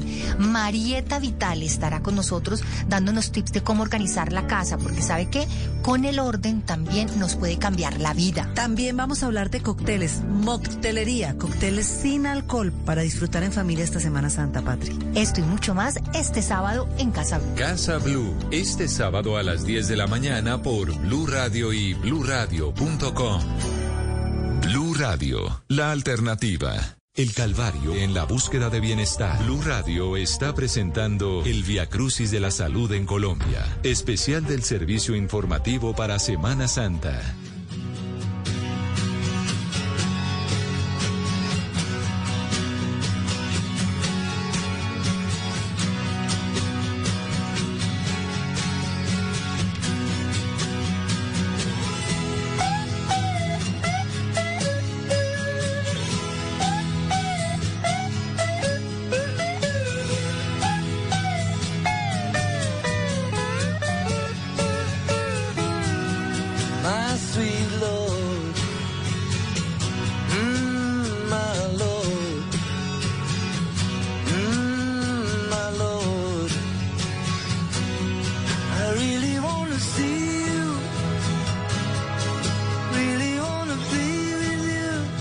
Pero no todo puede ser malo en el sistema de salud. No lo queremos dejar a usted como oyente, pues obviamente con una posición negativa frente a este tema que obviamente tiene sus bemoles, tiene sus problemas, pero cerremos con un enfoque positivo. cerremos con un enfoque salvador de resurrección, como cierra realmente el Via Crucis, Juan David. Sí, no, y es muy importante también ver el lado positivo, como usted dice, Juan Camilo, a lo que es el sistema de salud. Y sabe, Marcela, Juan Camilo, la pandemia ha ayudado mucho. Ha ayudado mucho a acercar al paciente, ha ayudado mucho en nuevas tecnologías, por ejemplo, para enfrentar el COVID-19, como las hospitalizaciones, las unidades de cuidados intensivos, los ventiladores, las vacunas. O sea, hay mucho eh, trecho que de verdad el gobierno ha, ha recorrido y eso ha ayudado mucho en el sistema de salud. Y eso es bueno, ¿no, Marcela? Pues eh, claro, la- por las razones incorrectas se hizo lo correcto. Hubo muchísimos hospitales que por primera vez en la historia recibieron equipos y equipos decentes por cuenta de la pandemia. Si no hubiera llegado el coronavirus, mínimo estarían todavía sin con qué tener cuidados intensivos en algunas regiones del país. Escuche lo que dice el ministro de Salud Fernando Ruiz al respecto sobre estas mejoras y las promesas cumplidas. Hoy tenemos que agradecerle en medio de toda la pandemia que nos ha dado esa posibilidad. Nos dio la posibilidad de crecer en telemedicina, nos dio la posibilidad de crecer en genómica, en el diagnóstico, en laboratorios, en camas de cuidado intensivo. Nos dio la capacidad de crecer en muchas cosas. En llegar con camas de cuidado intensivo a lugares donde no había una cama de cuidado intensivo. En municipios como Buenaventura de 450 mil habitantes, la población afrocolombiana más grande y más relevante de, nuestro país, no había camas de cuidado intensivo para poder atender desde el hospital público y pudimos llevarlo. A veces uno necesita golpes como una pandemia para despertarse y entender lo que significa construir capacidades y lo importante que es para un país, para una sociedad tener un sector salud robusto con una capacidad en su retaguardia de investigación suficiente. Y parte de esto llegamos, Marcela, Juan Camilo, a nuestra decimosegunda estación en este Via Crucis y tiene que ver con esos cambios que tuvimos en la salud eh, y es la teleconsulta. El paciente es atendido a la distancia. ¿Usted cómo le fue con la teleconsulta? Ahí vamos a generar debate. La verdad, odio la teleconsulta. ¿Por qué? No, yo prefiero que el médico esté ahí viéndome a los ojos, diciéndome qué es lo que tengo, qué es lo que no tengo, que me revise de verdad y no a través de una pantalla. Pero. Juan David, usted es el joven del grupo, usted debería ser la persona que realmente valora la, la teleconsulta, o sea, que realmente se ahorre el tiempo. Ahí sí tengo mis, mis achaques. Ahí sí prefiero No, no, no, a- no, a- no, esperar. O sea, que le pongan la paleta de madera en la boca, respire. Usted me dice que el joven las paletas ahora la tienen, bata. Tienen saborcito, ¿sabe? Que la paleta con sabor también. O sea, usted va al pediatra. Marcela, ¿usted cómo le fue con la teleconsulta? No, no, no. No, qué pena. Yo todavía me siento muy joven. No sé tú, pero yo me siento muy joven y yo soy team teleconsulta. Hay cosas para las que no vale la pena ir hasta el médico, en especial en un sistema de salud que tiene la feria del trámite por cualquier cosa. Usted ya sabe que si usted se partió, por ejemplo, un pie y se siente mal del pie, el médico general no puede hacer mucho por usted. Más allá de una acetaminofén, lo va a derivar al ortopedista. ¿Para qué necesita ir? Pero en un así- caso como esos al, al primer al primer médico general o por ejemplo se lo digo en mi experiencia con el embarazo había muchas citas que realmente no era porque yo me sintiera malo por alguna cosa en especial sino para que me ordenaran los exámenes eh, que correspondían a esa a esa etapa del proceso y Pero así pues a, a ustedes no les da pena, por ejemplo, que en una teleconsulta por cámara el médico le vea toda su casa, le vea las cosas que usted, o sea, yo creo que ya está, pues no sé, yo ahí en eso Juan- sí, Juan yo David. prefiero ir a donde el médico. Juan David, o no sea, hace usted- aseo antes usted- pues no, no le va a usted- poner pues ahí al médico el- a que me vea pues los calzones colgando en la ducha pues O sea, no, yo usted- no usted y además existen los fondos de pantalla Juan David por Dios A, donde el médico, ¿no? Obviamente, Y lo mismo tiene que hacer con su casa, porque el médico va a hacer, pues, que vea su Venga, casa limpia. Esto, esto es un debate y precisamente aquí en el Via Crucis, pues quisimos hablar con la gente y escucha las opiniones, las opiniones de ellos con la teleconsulta. A mí las teleconsultas la verdad me gustan, hay cosas para las que no es necesario o no se hace tan necesario ir eh, al médico y creo que agilizan eh, mucho la atención. El médico perdió su humanidad, o sea, ya dejó de tener contacto con su paciente para saber qué siente y qué no siente. O sea, se limitan a qué síntomas tiene y de acuerdo a eso te mando esto. Y ya. La aplicabilidad del día a día es una herramienta pésima, es una herramienta que tiene muchas falencias, tanto médicas como técnicas. Digo médicas porque los médicos que atienden las teleconsultas son médicos que dan conceptos facilistas eh, para salir del paso y cumplir con el requisito de ofrecer el servicio médico. Pues eh, yo sé Juan Camilo que estábamos por hablar aquí de cosas positivas, pero antes hay una parada muy importante y aquí viene el momento en el que Jesús muere en la cruz y así como él murió, pues mueren también cada día los pacientes en Colombia. Vamos a hablar de qué se están muriendo los colombianos. Mire, hoy en Colombia, ¿cuál es la principal causa de muerte? ¿Usted cuál cree, Juan Camilo? No sé, Marcela, pero sabe que sí le tengo un comentario sobre esa muerte de Jesús en la cruz, ya que usted es tan aficionada al cine religioso. ¿Usted recuerda esas películas cuando muestran cuando Jesús muere? Que todo se vuelve oscuro, que todo se vuelve como apocalíptico. ¿No le da Ajá. miedo? A mí me daba pavor esas películas. Pues, me daba era como pesar. ¿Por qué? Porque yo sentía, pues, no sé, usted no veía que le muestran la cara de dolor al pobre cuando, cuando está sufriendo No, ahí. a pero mí- qué películas tan... dra- A mí me parece que son películas muy dramáticas. ¿Usted no, no nunca vio cuando a, a No, Jesús pues lo yo? Semana Santa era para vacacionar. Yo no me voy a quedar a ver películas de, de Viernes Santo, ni mucho menos. A mí siempre, siempre me daba miedo. ¿Y sabe cuál escena me dio miedo, pero esta vez de la vida real? ¿Cuál? El Papa recorriendo la plaza de San Pedro durante la pandemia Vacío. para dar la bendición mundial. No, y, y- Yo dije, este es el momento, aquí se acabó todo. Oiga, Marcela, y, y respondiendo, yo creo que sin duda la primera posición en muertes es COVID-19, ¿no? Porque es que estamos hablando de 130 mil como mínimo que murieron por este virus. Así es, nada, nada, nada que, que negarle. El COVID-19 es la principal causa de muerte hoy en Colombia, por encima de las enfermedades del corazón, por encima de las enfermedades, de otras enfermedades respiratorias, por encima de cualquier otra cosa, por encima incluso de los homicidios. El COVID-19 fue lo que más mató a los colombianos en 2020, lo que más mató a los colombianos en 2021 y en lo que vamos del año 2022, pues también va liderando en muertes. La segunda causa de muerte hoy en el país, en lo que vamos eh, del 2022, sin embargo, pues eh, ya están volviendo a recobrar protagonismo las enfermedades del corazón, que vienen a ser la primera causa de muerte tanto para hombres como para mujeres. Ya en un segundo lugar tenemos al COVID-19 y en un tercer lugar eh, depende de si usted es hombre o mujer. Si es hombre, la tercera causa más probable de muerte es el homicidio y si es mujer, pues ya tenemos las enfermedades cerebrovasculares que son enfermedades no transmisibles y que pues se podrían prevenir de alguna manera. Vamos ahora a nuestra decimocuarta estación, ya finalizando este Via Crucis, y es precisamente, eh, según la Biblia, Jesús es sepultado. Marcela, y acá el gobierno pues intenta sepultar las deudas, ¿no? Que bastante grandes tenemos en el sistema de salud. No, y es que llevamos años luchando contra esas deudas y un poco en medio de la pandemia, como dice el ministro, eso llevó al gobierno a tratar de acelerar un poquito esos planes para sepultar las deudas y seguir adelante. Vea, eran casi 7 billones de pesos que el gobierno de Iván Duque pretendía eh, poder solventar con esta ley de punto final.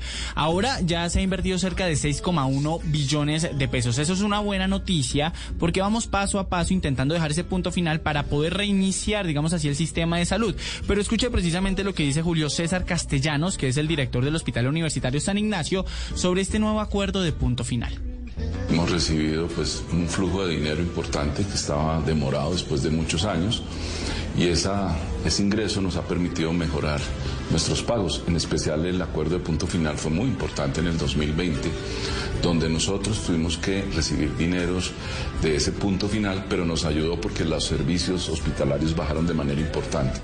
La última estación, por supuesto, del Via Crucis es Jesús resucita entre los muertos al tercer día. Esto luego de la crucifixión. Les voy a hacer dos preguntas claves. Juan, ¿el sistema de salud resucitó en Colombia o tiene esperanzas de resucitar luego de todo ese recorrido del Via Crucis de la salud que hemos hecho? Sí, yo creo. Yo creo que la esperanza es lo último que se pierde, Juan Camilo, y siento que el sistema de salud, eso sí, tiene que mejorar. Ya hablamos de las falencias, pero yo sí reconozco que es un sistema de salud, entre otras cosas, bueno, ¿sabe? Porque por lo menos atiende las cosas básicas para la gente. Marcela, ¿usted ve un milagro? ¿Se levanta de las cenizas o se levanta entre los muertos el sistema de la salud en Colombia? Pero por, pero por supuesto que sí, muchísimas cosas por mejorar, pero si usted mira en perspectiva, si usted se compara con otros países, pues mire que no estamos mal. Recién salidas del horno le tengo dos datos.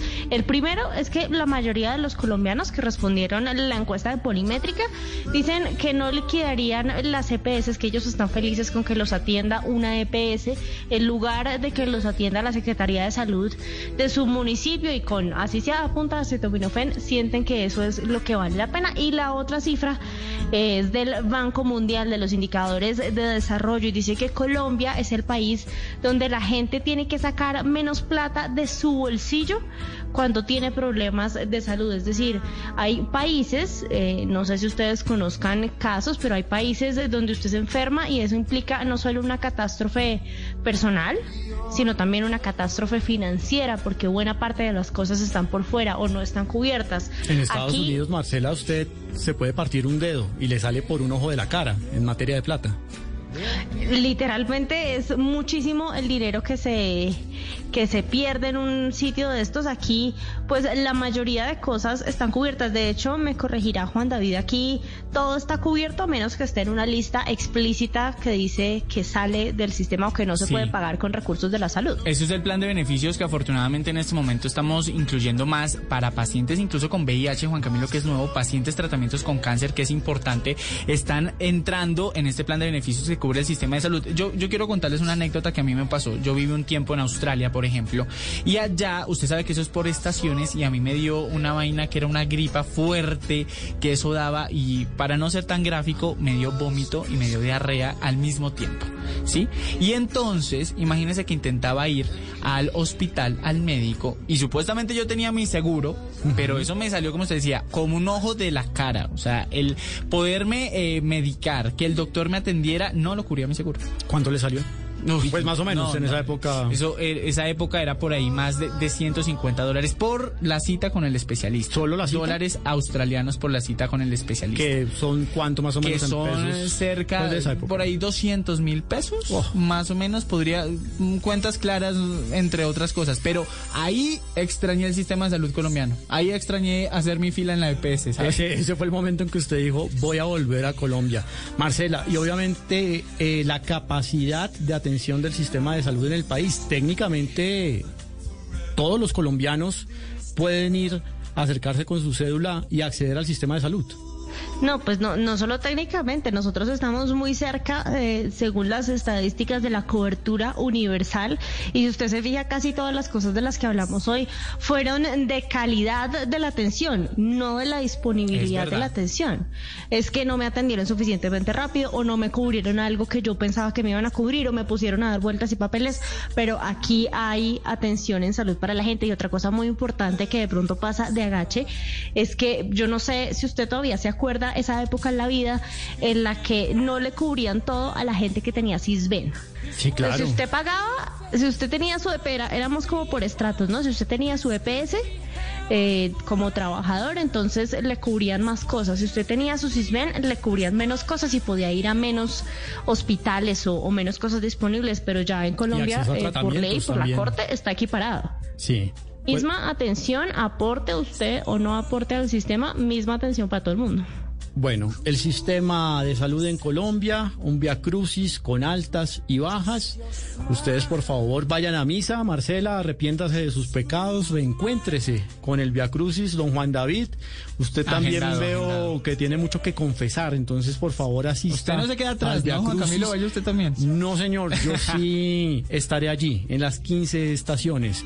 Y ustedes sigan con la estación de radio, Blue Radio. Yeah, this could be heaven for This world could be fair.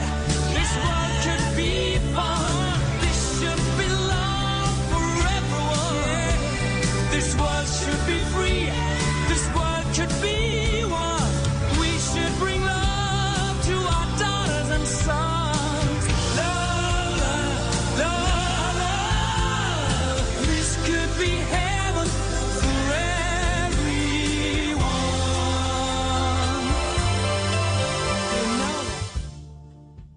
Esta es Blue Radio, la alternativa.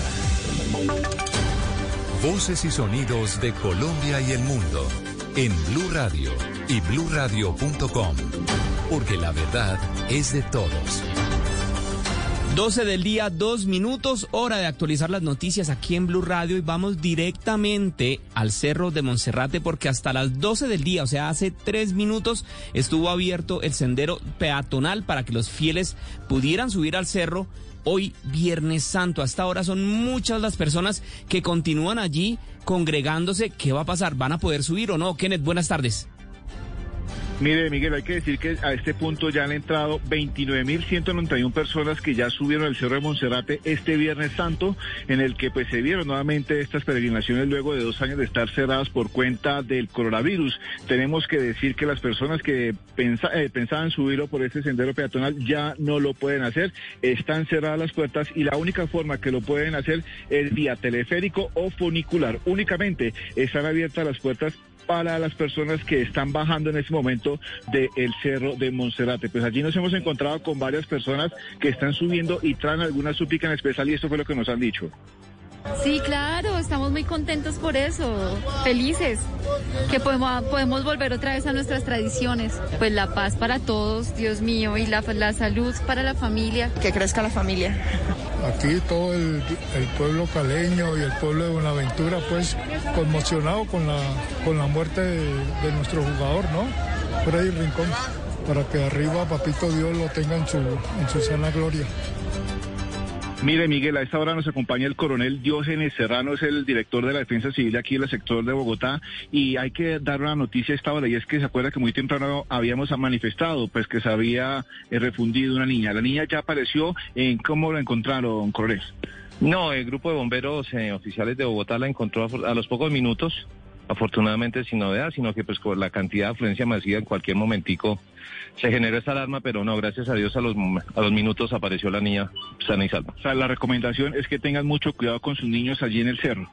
Sí, señor, la recomendación es que por favor con los menores de edad que lleven, por favor no los suelten de la mano, permanente apreciación sobre ellos para que no los pierdan de, vista y no vayamos a tener ningún inconveniente con los menores de edad. debido pues a esta gran cantidad de personas que han subido, ¿por dónde están bajando las personas que vienen desde el cerro de, desde aquí, desde este cerro? Claro, de acuerdo a las indicaciones que dan las autoridades que están cargo del COE, quienes son quienes están dirigiendo la, la operación, eh, ese, el ascenso se está realizando en este momento por la parte frontal, por el sendero normal, y el descenso se está realizando por la parte de atrás del Cerro de Monserrate para evitar estas aglomeraciones. Bueno, pues ahí está Miguel, son las recomendaciones que a esta hora están entregando las autoridades. Mucho cuidado con sus niños, si van a subir, ya saben que lo tienen que hacer por el teleférico o el funicular. Esa es la única manera que lo pueden hacer a esta hora para las personas que están llegando y de pronto quieren participar de las ceremonias que se desarrollan a esta hora allí en en el templo de eh, santuario del Señor de Monserrate. Esa pues es la información que nosotros tenemos a esta hora. Hay que también señalar que el día de mañana nuevamente se va a abrir este sendero desde las 5 de la mañana hasta las 12 del día, lo mismo que el día domingo. Entonces ya saben, mañana sábado y domingo de 5 de la mañana hasta las 12 va a estar abierto este sendero para que las personas puedan subir, hacer sus súplicas, si van a caminar o lo que van a hacer, lo pueden hacer en este horario si lo piensan hacer. Muy bien, Kenneth, muchas gracias. Volveremos más adelante con usted. Vamos ahora a la ciudad de Cali porque allí más de 35 mil personas ascendieron a los cerros de, la de las Tres Cruces, el Yanacoanas y el Cristo Rey durante este jueves santo y hoy viernes se espera que esta cifra se triplique. Las autoridades destacan el excelente comportamiento de las personas hasta el momento. Joana Cardona. Los caleños y turistas han acudido masivamente a las diferentes peregrinaciones de Semana Santa durante estos dos días. Desde este jueves santo se permitió el ascenso a Cristo Rey, Yanaconas y el Cerro de las Tres Cruces, que son los sitios que por tradición frecuentan los caleños durante esta Semana Mayor para cumplirle a Dios. Óscar Orejuela es el subsecretario de Gestión del Riesgo Cali. Ayer tuvimos eh, un ascenso a los cerros tanto de Tres Cruces, Cristo Rey y la Virgen de Yanaconas, cerca de 38 mil personas. Destaca el buen comportamiento de los caleños hasta el momento quienes han cumplido al pie de la letra las recomendaciones dadas por las autoridades para estos ascensos. Gracias a Dios ayer tuvimos eh, solo como 28 personas, algo por el estilo de solo por golpes de calor, dolor de cabeza, porque estaban con dolores estomacales, no tuvimos ningún otro inconveniente y dos niñas que estuvieron eventualmente... Mm, extraviadas, pero fueron rescatadas de manera inmediata por sus padres a través de los organismos de socorro y seguridad. Las autoridades realizan monitoreo constante de las vías que conducen a los cerros. Allí se encuentran organismos de rescate que incluye el cuerpo de bomberos voluntarios, la defensa civil y los scouts. Gracias, Joana. Y después de las restricciones por la pandemia, regresaron las procesiones al municipio de Santo Tomás, en el Atlántico. Aunque la jornada transcurre en orden, hay que decir que uno de los primeros flagelantes que salió al recorrido se descompensó mientras avanzaba por las estaciones, por lo que tuvo que ser trasladado a un hospital. Menfi Méndez. Luis Ávila tiene 64 años de edad y hace 15 se flagela, aunque nunca ha querido dar a conocer la razón de sus mandas. Hoy Viernes Santo, después de dos años de restricciones por la pandemia, le madrugó a la procesión en el municipio de Santo Tomás, hasta donde tradicionalmente llegan penitentes, incluso de otras ciudades del país. En medio del recorrido, Ávila se descompensó y tuvo que ser retirado y trasladado de urgencia a un centro asistencial. Se informó que el penitente que trabaja como celador en la alcaldía municipal sufrió recientemente una isquemia. En cuanto al resto de la jornada, hay que decir que se desarrolla en completa calma y que de momento han salido solo algunos de los penitentes. Se espera que mientras avanza la mañana se incremente el número de flagelantes que llegan por diferentes motivos a cumplir sus promesas. Gracias, Menfi. Más de 20.000 feligreses llegaron al municipio de Girardota, en Antioquia, desde diferentes lugares del departamento. Las autoridades de gestión del riesgo desplegaron un operativo ante los posibles inconvenientes que se puedan presentar debido a las, a las aglomeraciones, Natalí. La peregrinación hasta la Catedral de Nuestra Señora del Rosario de Girardota es una tradición que siguen las familias antioqueñas. Varias de ellas recorren kilómetros para cumplir promesas. Esto se da después de dos años de estar suspendida esta actividad en el municipio debido a la pandemia. Y por la cantidad de personas que están llegando a este lugar, las autoridades instalaron un puesto de mando unificado para atender a las personas que llegan a pie desde diferentes lugares del Valle de Aburrá. Ismael Flores es el comandante de la policía de bomberos de ese municipio. Ha ingresado al municipio aproximadamente unos entre 20 y 25 mil peigreses. Estamos trabajando el cuerpo de bomberos del municipio de Girardota, 25 unidades, tenemos dos ambulancias, tenemos un vehículo rescate y la máquina contra incendio. La catedral estará abierta hasta altas horas de la noche para que los feligreses puedan entrar. Debido a esto, la policía, el ejército y el cuerpo de bomberos controlan los ingresos para evitar aglomeraciones. Pero Natalia, hace pocos minutos se acaba de presentar un accidente de tránsito que deja un muerto y dos heridos. ¿Qué fue lo que pasó? ¿En dónde se presentó? Miguel, el primer accidente se presentó a la altura de la eh, Cocorná, en la vía Medellín-Bogotá, en el kilómetro 13. Según la Policía del Tránsito y Transporte, el siniestro vial dejó una persona herida y una más falleció en el lugar de los hechos. Escuchemos al coronel Sierra, jefe de Tránsito y Transporte de Antioquia. Se nos presenta un hecho lamentable en la vía Medellín-Bogotá, donde fallece un motociclista, donde se ven involucrados una motocicleta y un vehículo. Todos los elementos materiales de prueba fueron recolectados serán puestos a disposición de la Fiscalía General de la Nación. El segundo accidente se registró cinco kilómetros más adelante en esa misma jurisdicción, donde una persona quedó herida. En este caso, el conductor de un furgón tuvo que ser rescatado por el cuerpo de bomberos de ese municipio, Miguel. Gracias, Natalí. Y en Santander hay masiva asistencia de miles de personas en los sitios de peregrinación este Viernes Santo. Las autoridades mantienen hasta las 10 de la noche los planes de seguridad y asistencia médica. Esto pues por la aglomeración de feligreses. Javier. Miguel, buenas tardes. Pues después de dos años sin procesiones ha sido masiva la llegada de feligreses a los 25 sitios religiosos y turísticos más importantes de Santander durante este Viernes Santo. La vía Cúcuta volverá a abrirse para el paso de vehículos después de las 2 de la tarde tras la romería del Cristo del Sagrado Corazón en el Cerro de Morro Rico aquí en Bucaramanga. La asistencia de católicos a los templos de San Gil, Barichara, Pidecuesta, Girón y otros 20 municipios ha sido masiva. Melissa Franco, secretaria del Interior de Bucaramanga, señaló que las actividades religiosas en la ciudad se extenderán hasta las 10 de la noche. Tenemos unas capacidades desplegadas en materia de prevención de hurto a personas, tenemos operativos en las entradas y en las salidas de la ciudad junto con nuestro ejército, policía, inclusive Migración Colombia también ha estado apoyando, continuar con el autocuidado en las iglesias, Por el momento, las autoridades en Santander no han reportado problemas por la multitudinaria llegada de feligreses a los centros religiosos de este departamento. Gracias, Javier. Y en Nariño, a pesar de las bajas temperaturas y los amagues de lluvias, los devotos a la Virgen de las Lajas continúan su peregrinación hasta el santuario, localizado a 98 kilómetros de la ciudad de Pasto, en el sur del departamento, muy cerca a la frontera con Ecuador. Allí con ellos, acompañándolos, se encuentra Winston Viracachá. Aquí en la vía panamericana son muchas las historias que tres años después de pandemia se pueden vivir, pero sin embargo lo que no ha cambiado la pandemia es la fe de los católicos hacia el santuario de las Lajas. ¿De dónde salió usted y cuántas horas lleva caminando? Salí de Imuez a las 6 de la mañana y vamos a, hasta el santuario de las Lajas. ¿Qué petición va a pedir? Eh, vamos a, a, visitar a la Virgen, rogar por la salud de la familia, eh, rogar por la paz de Colombia también, que lo necesitamos bastante. Pues estoy pidiéndole que me hagan estar de una enfermedad que tengo. Esas son las historias que se viven aquí en la vía panamericana rumbo al santuario de las Lajas durante los días santos. Se dice por parte de las autoridades y de la misma iglesia que al menos unas 200 a 500 mil personas podrían estar visitando antes del domingo este santuario construido en el cañón del río Guaitara, una de las maravillas del mundo.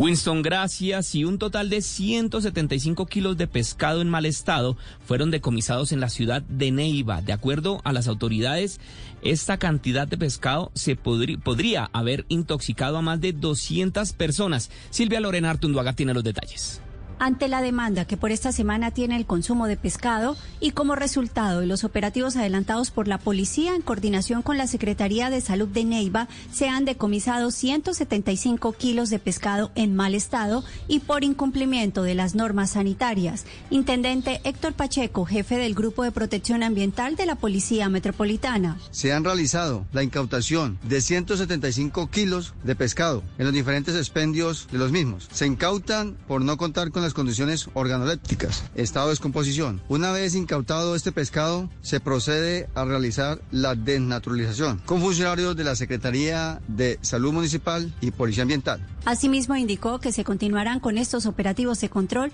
para garantizar la salud de las personas. Gracias, Silvia. Y cerca de 400 mil vehículos estarán transitando por las vías de Boyacá durante esta Semana Santa. Las autoridades se concentran en diferentes puestos de control para poder crear pausas activas y entregar recomendaciones a los viajeros. La historia la tiene Jairo Niño.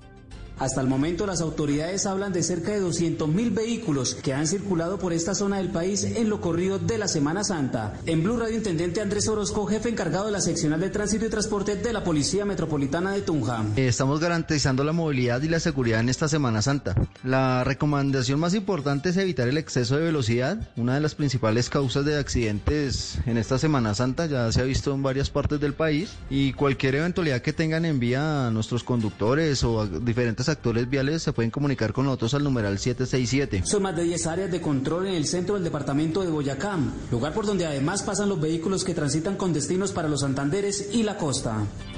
Gracias, Jairo. Y perdón y reconciliación es la invitación que está haciendo la Iglesia Católica hoy Viernes Santo a los candidatos a la presidencia y a los fieles. Kenneth Torres habló más temprano con el monseñor Luis José Rueda, quien es el arzobispo de Bogotá y primado de Colombia. Escuchemos lo que le dijo. Y la noticia a esta hora es desde la Catedral Primada de Colombia, donde nos acompaña Monseñor Luis José Rueda Aparicio. Monseñor, bienvenido a Blue Radio. Gracias Blue Radio por acompañarnos, gracias por estar con nosotros en estos días santos. Monseñor, acaba de pasar el Santo Via Crucis. ¿En qué consistió este mensaje y cuál es el llamado al pueblo colombiano? Hemos hecho el camino con Cristo Jesús, que avanza con nosotros, que toma la cruz por toda la humanidad, de todos los tiempos, de todos los siglos y hoy concretamente de nuestro país. Ese camino con todos los fieles laicos nos ayuda a reconocer que no estamos solos, que en el camino en medio de las luchas, de las noches oscuras, de los sufrimientos, Cristo camina con nosotros. Es un signo de esperanza, es un signo del amor de Dios con nosotros. Sí, Monseñor, usted hablaba del perdón. ¿Perdón por qué? Debemos pedir perdón, todos debemos reconocernos pecadores. Cristo vino para asumir la dramática lucha contra el pecado, contra la muerte. Él es el único santo. Nosotros todos reconociéndonos pecadores podemos avanzar por caminos de diálogo, de reconciliación, de paz, de encuentro con los demás. El que se sienta sin pecado, dijo Jesús, que tire la primera piedra y se fueron retirando nosotros, yo, el primero, arzobispo de Bogotá, me siento un pecador, tocado por la misericordia de Dios y esa es la buena nueva que quiero anunciar. Sí, Monseñor, también eh, hablaba usted del tema eh, de la reconciliación. ¿Por qué es importante en este momento la reconciliación, sobre todo en esta época electoral en la que pues hay desagravios de lado y lado? Sí, la reconciliación es el único camino que nos lleva a vivir un proceso electoral serio, responsable, racional, donde se argumente, donde no se excluya al otro, donde no haya burlas, donde no haya agresividad entre los electores ni entre los candidatos. Y yo le pido a los candidatos que le ayuden a Colombia a vivir un proceso electoral no violento, un proceso electoral en la verdad, un proceso electoral que después de las elecciones nos deje reconciliados y unidos y no destruyéndonos unos a otros. a propósito, ¿cómo le ha ido usted con esas reuniones que ha tenido con ellos? Hemos podido hablar con cinco candidatos, nos faltan tres, ellos han dispuesto sus tiempos, ya están programados los otros tres diálogos también, y es muy importante encontrarnos con el ser humano, porque cuando uno lo ve en la campaña electoral, lo ve con el número del tarjetón y con el color que los identifica y con la frase que los identifica, pero cuando lo ve como seres humanos, cuando los escucha con su historia, cuando uno puede compartir con ellos, se da cuenta que son hombres y mujeres colombianos que quieren servirle al país, que no son perfectos, pero que son hombres y mujeres que tienen una disposición de servicio. Además, les podemos hablar como iglesia, como pastores, de todo lo que está pasando en las distintas regiones del país. Monseñor, hoy no se celebra la Eucaristía, hoy es litúrgica únicamente. Sí, hoy es el único día del año en que no se celebra la Eucaristía, se celebró ayer en el día de la Eucaristía, del mandato del amor, lavatorio de los pies, se dejó reservada la comunión ya consagrada para distribuirle a todos los fieles y tendremos unas partes muy importantes esta tarde. Primero, la celebración de la palabra que nos recuerda la pasión del Señor según San Juan, todos los viernes santos. Luego, la oración de los fieles, que es la más solemne del año porque se pide por todas las necesidades del mundo. Este año incluimos la paz del mundo en Ucrania y en Rusia. Y además después viene la adoración de la Santa Cruz y finalmente la comunión tendremos también algo que no es litúrgico, pero que hace parte de la evangelización de Colombia y de América Latina, que es el Sermón de las Siete Palabras, y luego iremos en procesión con el signo de Jesús que desciende hasta la muerte para levantarnos y darnos vida. hoy usted hablaba de tres palabras, de tres frases muy importantes, la sed, Jesús y la cruz. Sí, son tres palabras que pueden definir eh, de manera sencilla lo que es el Viernes Santo. Primero, la sed, porque todos los seres humanos en el caminar de nuestra vida sentimos sed, sobre todo cuando estamos enfermos, cuando estamos agonizantes. Jesús también pronunció esa palabra en la cruz, tengo sed, y es sed de justicia, sed de verdad, sed de caminos nuevos. Además, la cruz, el cristianismo no es el camino de la cruz siguiendo la cruz por la cruz, sino siguiendo al crucificado, al que convirtió este signo de ignominiosa muerte en un signo de amor que es la cruz. Y por eso la llevamos, y por eso la honramos, y por eso nos signamos con la cruz. Caminar con Cristo es pasar por la cruz con esperanza de resurrección. Además, el nombre de Jesús. Al nombre de Jesús toda rodilla se doble en el cielo y en la tierra, porque Él es el único nombre que da salvación, que da perdón y que da vida nueva a la humanidad. Señor, muchísimas gracias y un excelente día. Que el Señor lo bendiga a usted, a todos los oyentes de Blue Radio y que a través de los trabajos de esta Semana Santa y de las celebraciones podamos dejarnos tocar por el amor del Señor y ofrecerle a Colombia nuevos caminos. Monseñor, muchas gracias. 12 del día, 21 minutos. Vamos a hablar ahora de la despedida a Freddy Rincón, porque en Cali desde hace meses se estaba preparando un gran mural en el Estadio Pascual Guerrero en homenaje a las grandes glorias del fútbol colombiano, como son el Tino Asprilla, el Tren Valencia y Freddy Rincón, tres vallecaucanos que dieron alegría a Colombia con ese 5 a 0 contra Argentina y que lastimosamente el Coloso no pudo conocer en vida. Joana Cardona, buenas tardes. ¿Cómo iría a ser ese mural? Miguel, buenas tardes. Déjeme decirle antes de hablar de, este mural que lo último en torno a Freddy Rincón es que su féretro acaba de llegar a la funeraria Los Olivos, ubicada al sur de Cali, donde estará acompañado de familiares de manera privada eh, hasta mañana. Toda la tarde estará pues en la funeraria y ya mañana se harán los respectivos homenajes. La muerte de Freddy Rincón ha conmocionado a todo el mundo y pues los homenajes a su legado no paran. Ayer Buenaventura, su pueblo natal, lo despidió por todo lo alto, enalteciendo su nombre y lo que él significó para el principal puerto sobre el Pacífico y para el país en materia deportiva y como persona.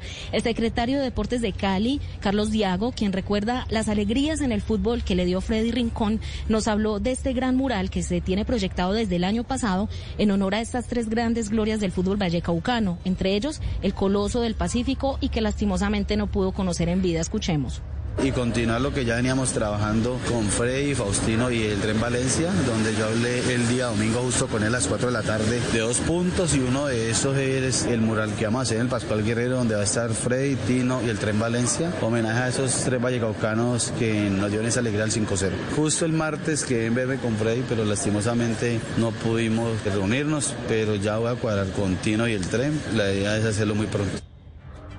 Mañana el turno es para Cali, Tierra Vallecaucana, donde sus hijos decidieron darle el último adiós y el Estadio Pascual Guerrero pues será el escenario para seguir despidiéndolo. El alcalde de Cali, Jorge Iván Ospina, nos confirmó que vendrán dos futbolistas internacionales también a este homenaje.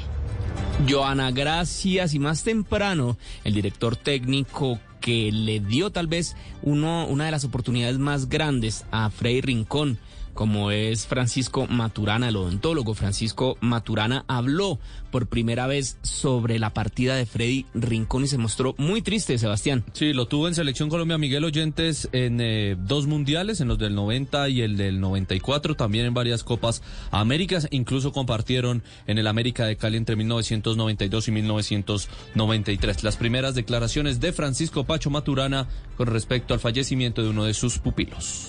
Muchas veces era poco lo que había que decirle, porque uno le pedía algo y él lo daba todo. Freddy siempre dio todo. Freddy vino, nos aportó su fútbol, después su personalidad hacía que en los momentos difíciles todos esperábamos cuando Freddy respiraba porque se le hinchaba el pecho y era como la licencia para sentirnos más fuertes. Francisco Maturana junto a Jorge Luis Pinto, los dos técnicos más importantes en la historia de Freddy Rincón. En el caso de Pacho Maturana por eh, el tema de selección nacional, mientras que Jorge Luis Pinto fue el encargado de hacerlo debutar en Independiente Santa Fe en 1986. Sebastián, gracias. Vamos a hablar ahora de otras noticias a las 12 del día 25 minutos porque se presentó un caso de feminicidio en la ciudad de Barranquilla este Viernes Santo cuando un hombre alicorado cumplió con sus reiteradas amenazas contra su pareja. Menfi Méndez. En plena Semana Santa, una mujer de 30 años fue asesinada con arma blanca a manos de su pareja sentimental, con quien tenía una relación de año y medio. El caso se presentó en la urbanización La Playa, cuando, según testigos, ambos se encontraban ingiriendo licor en el lugar y se generó una discusión aparentemente por celos, ya que la joven mujer, oriunda de Venezuela, tuvo una primera relación producto de la cual quedaron cinco hijos y esa noche había ido a visitarlos. Así lo señaló Ana Báez, hermana de la víctima. Lo estaba llevando y el problema comenzó él se siente celoso por el muchacho, entonces la invitó a beber. Él estaba esperando como una oportunidad que ella quedara sola para poder hacer lo que tenía pensado hacer. El agresor de 44 años, identificado como José Antonio Martínez, fue capturado por la policía.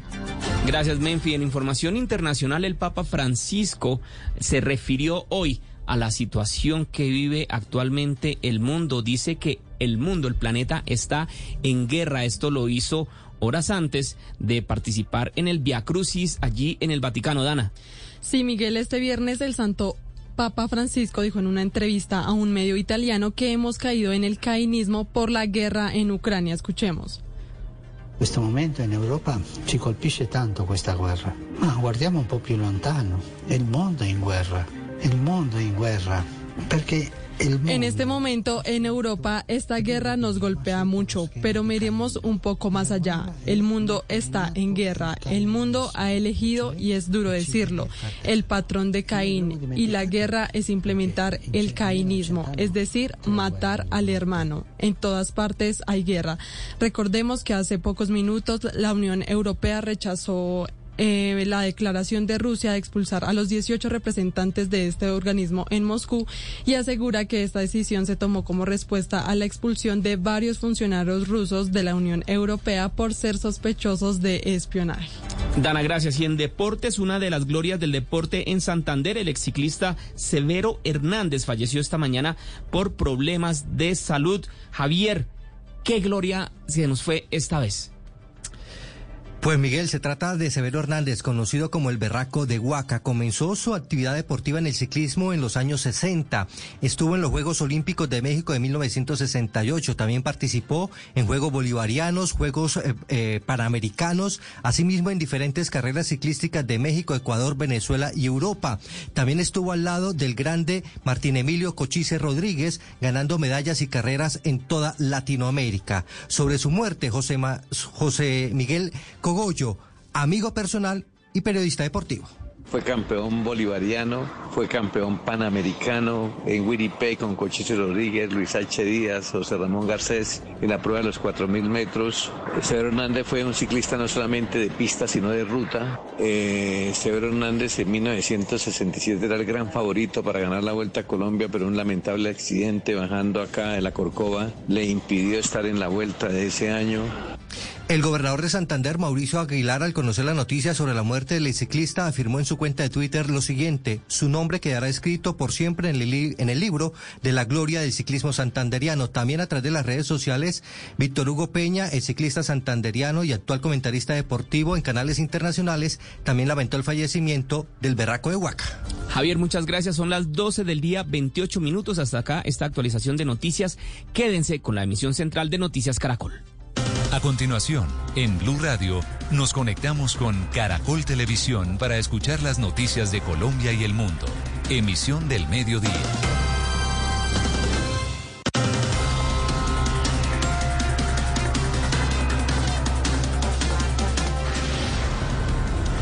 Mauricio Televidente, buenas tardes. Hace pocos minutos llegó aquí, a la funeraria de Los Olivos, el féretro de Freddy Rincón.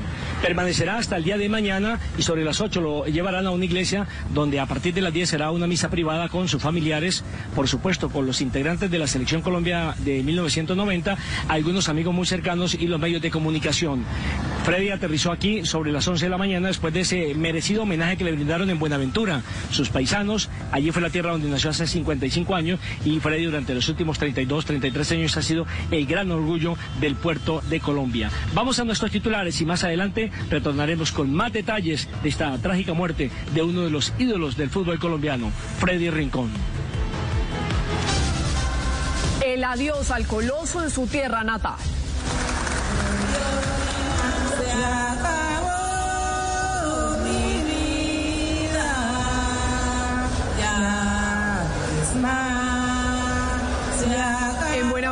Sus amigos de la niñez y familiares despidieron a Freddy Rincón. El Coliseo Roberto Lozano Batalla se vistió de gala y de flores por el ídolo, el eterno 19. La despedida en su casa materna. Al hogar que lo vio crecer en el barrio El Jorge fue llevado por última vez el cuerpo de Freddy Rincón. Allí lo despidieron los amigos de la cuadra y en las calles de Buenaventura sus habitantes lo acompañaron hasta el aeropuerto de regreso a Cali. Despide a un hijo. Yo, yo, creo que cuando vengan los extraterrestres van a leer la historia del fútbol de Colombia y se van a encontrar con muchas personas de, de, de ese grupo que merecen un reconocimiento. Y entre esas personas está Freddy Rincón. Francisco Maturana, uno de los padres del fútbol para Freddy Rincón, lamenta la partida temprana y sentencia que la historia de Rincón será imborrable. Toda una vida de amistad. La Gambeta Estrada conoció a Freddy desde que tenía 10 años. Hoy recuerda anécdotas y momentos imborrables al lado del ídolo del Pacífico. Asesinan a un líder en Caquetá. Fabinson Ducurá fue hallado sin vida tras haber sido reportado como desaparecido hace seis días en el municipio de La Montañita, en Caquetá. Hay preocupación por la situación de orden público en esa población del país. Reflexiones de Semana Santa. El presidente de la conferencia episcopal, Monseñor Luis José Rueda, pide a los colombianos escuchar siempre al otro sin prejuicios. Habla además del diálogo de los obispos con los candidatos presidenciales. La celebración del Viernes Santo con una multitud de fieles católicos volvió a Popayán el tradicional Via Crucis. Al Cerro de Monserrate en Bogotá, miles de personas suben también a cumplir sus penitencias. En varias regiones del país la celebración ha sido masiva. Vuelven los bombardeos a Kiev. Fuertes explosiones se registraron esta madrugada en las afueras de la capital ucraniana. Además, el alcalde de Mariupol lanzó una grave denuncia contra Rusia. La guerra ya obligó a 5 millones de ucranianos a huir de su patria. En deportes, primera semifinal del año para Cabal y Farah. Los tenistas colombianos están entre las cuatro mejores parejas del Masters 1000 de Monte Carlo. Además, con homenaje a Rincón, la selección femenina sub-20 se clasificó a la fase final del sudamericano que se juega en Chile. Hablamos con los actores Matt Mickelson y Jessica Williams de Animales Fantásticos 3, que en su estreno logró el primer lugar de taquilla.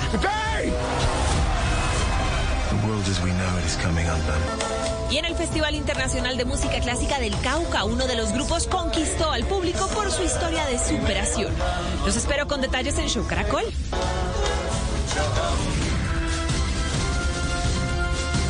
Desde el Centro de Noticias de Caracol Televisión en Bogotá, esto es Noticias Caracol Fin de Semana.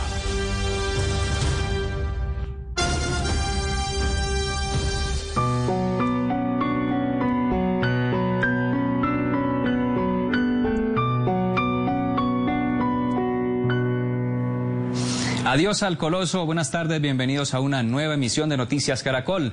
El eh, cuerpo de Freddy Rincón ya está en la ciudad de Cali. En las últimas horas se pasó, pues obviamente al lado de toda su familia en Buenaventura y regresó precisamente a la Sultana del Valle. Los homenajes no paran y por eso todo el equipo de Noticias Caracol está presente para llevarles toda la información. Nelson Asensio en la funeraria al lado del cuerpo que recién llega precisamente a la ciudad de Cali. Cindy Rodríguez en Buenaventura donde pasó las últimas horas al lado de su familia y de todos eh, los amigos y Carlos Aponte, quien ha estado también acompañando la caravana que partió desde Palmira rumbo a la Sultana del Valle. Vamos eh, de inmediato con Nelson Enrique Asensio, quien eh, desde Cali nos amplía información y detalles sobre lo que está sucediendo a esta hora. Nelson, buenas tardes. Gracias, Mauricio. Buenas tardes. Se nos fue un amigo, se nos fue un ídolo, se nos fue uno de los hombres que más alegría nos brindó a todo el pueblo colombiano. Hace pocos minutos su féretro llegó aquí a la ciudad de Cali, venía proveniente de Buenaventura, donde pasó las últimas 18 horas, en donde su gente, su familia, sus amigos más cercanos lo despidieron y le rendieron un gran homenaje al hombre que fue el orgullo del pueblo bonaerense está aquí en este momento en la eh, funeraria Los Olivos, en donde permanecerá hasta el día de mañana. ¿Por qué? Porque en Cali, eh, por la temperatura y eso, quisieron entonces traer aquí a refrigerar el cuerpo, que permanezca durante las próximas horas y solamente mañana, sobre las 8 y 30, se volverá a sacar el féretro rumbo a una iglesia aquí en la ciudad de Cali, donde a partir de las 10 será la reunión con todos los amigos, con la gente más cercana, para que eh, puedan despedirlo en una misa que es privada. Pero ¿cuáles fueron los últimos momentos de Freddy Rincón en Buenaventura? ¿Cómo lo despidió su Cindy Rodríguez nos cuenta a esta hora. Buenas tardes, Cindy. Nelson, televidentes, eh, cada acto que se ha cumplido aquí en Buenaventura ha sido colosal, como lo merecía el eterno 19 anoche. El coliseo principal se agolpó de personas, de seguidores que venían incluso de otras ciudades a darle el último adiós a Freddy Rincón, a demostrarle de alguna manera su admiración, su orgullo. Y nos han dicho todos que Freddy adoraba esta tierra, que la visitaba constantemente porque aquí en Buenaventura inició todo. Buenaventura le dio el último adiós a su coloso.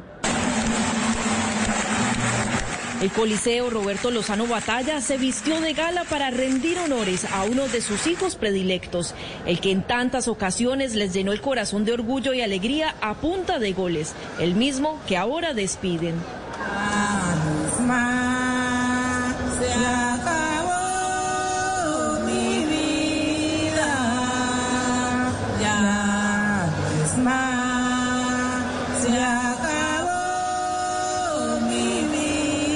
Con alabaos, ramos de flores y las graderías llenas, los bonaverenses expresaron su cariño por Rincón y la tristeza la convirtieron en poema.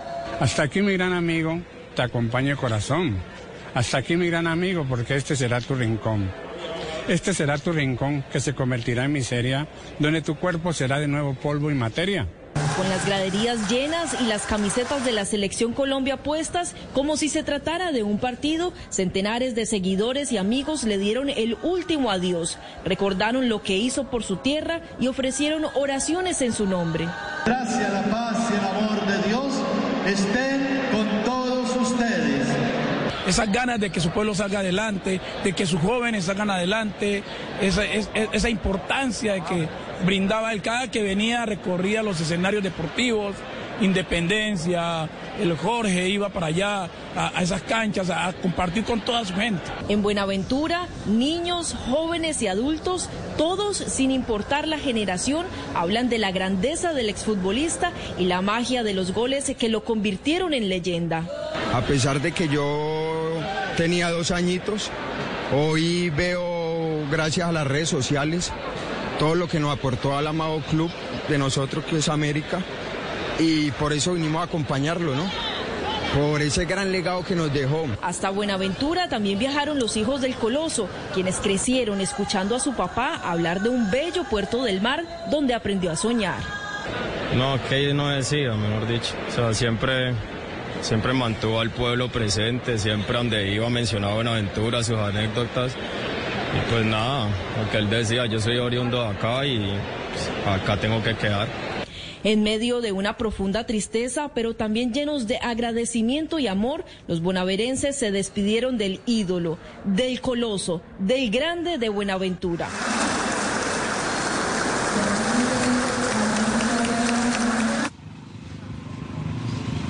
Y en la intimidad del hogar que lo vio crecer en el barrio El Jorge también despidieron al coloso de Buenaventura. Sus familiares eh, que todavía viven acá en el distrito agradecieron que el cuerpo fuera llevado hasta su casa materna. Muy tristes y acongojados se sienten los familiares, amigos y vecinos de Fred Eusebio Rincón Valencia, después de darle el último adiós aquí en su vivienda paterna en el barrio El Jorge.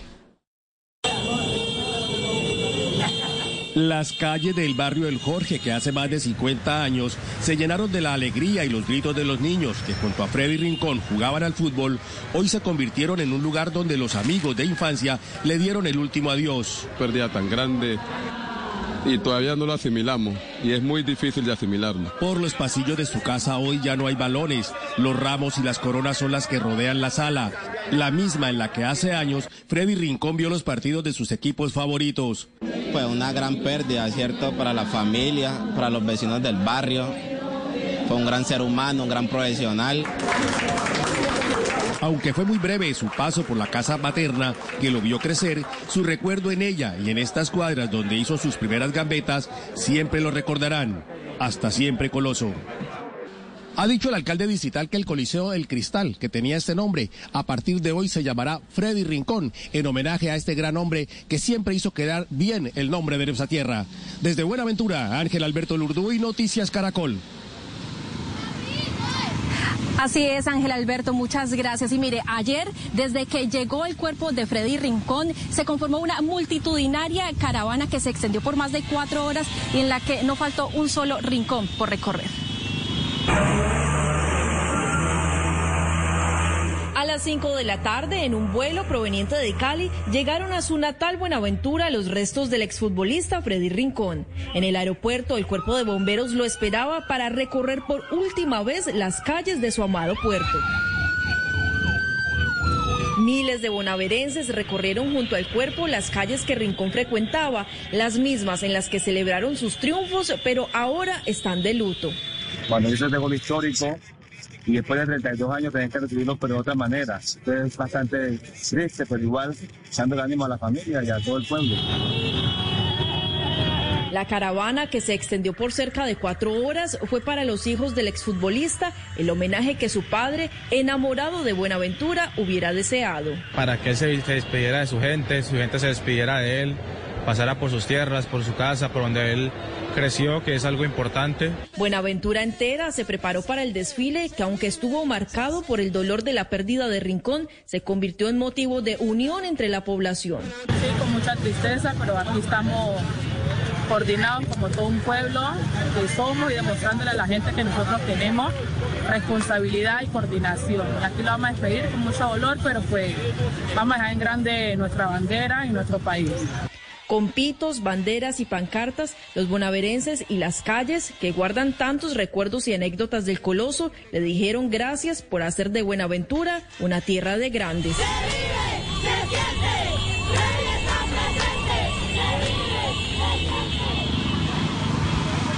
Muy sentida el homenaje y todas estas jornadas de tributos que se han rendido a Freddy Rincón, pero el cuerpo ya fue trasladado nuevamente a Cali, desde el aeropuerto hasta la funeraria. Hubo un recorrido que por supuesto acompañamos y nuestro compañero eh, Carlos Aponte nos cuenta cómo estuvo y además qué se espera ahora, Carlos.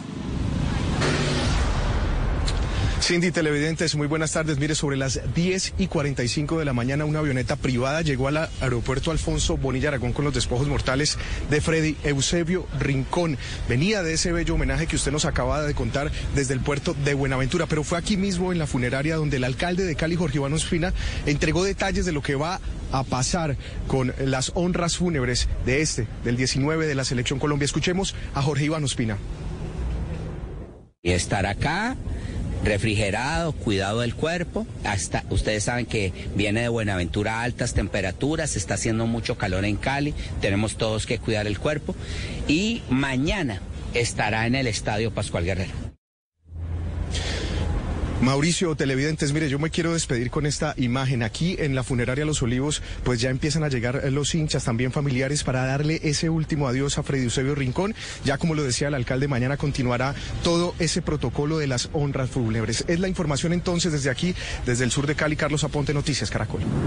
Muchas gracias, eh, Carlos. Estaremos muy atentos a todo lo que evolucione precisamente allí en la ciudad de Cali.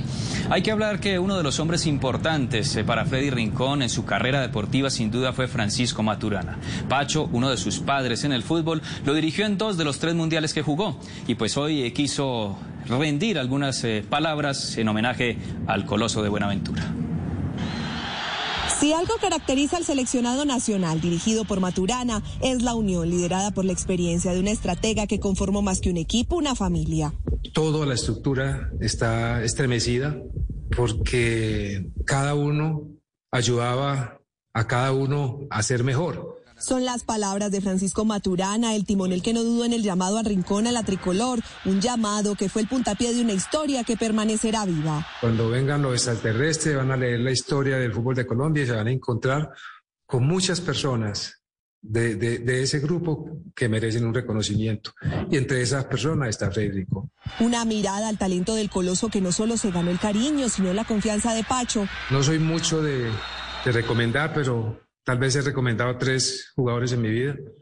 Uno fue Freddy Rincón, se lo recomendé a un amigo que llamaba Jorge, se llama Jorge Valdano, y era tocar el techo del, del, fútbol, jugar en el Real de Madrid. Es el vínculo y el reconocimiento, un esfuerzo que se construyó en la humildad. A Freddy muchas veces era poco lo que había que decirle, porque uno le pedía algo y él lo daba todo.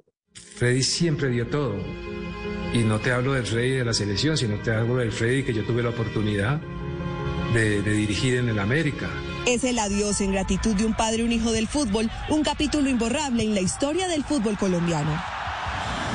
Como imborrable seguramente será el nombre de Freddy Rincón, que dejó muchas gestas para el fútbol colombiano. Así lo recordamos todos por su magia, por su talento, pero así también lo recuerdan sus eh, compañeros más cercanos. Por eso Nelson Asensio, que está en Cali, nos cuenta un poco de lo que viven eh, y la situación que en este momento perciben algunos de los que fueron compañeros eh, de él en aquella selección Colombia. Nelson, adelante.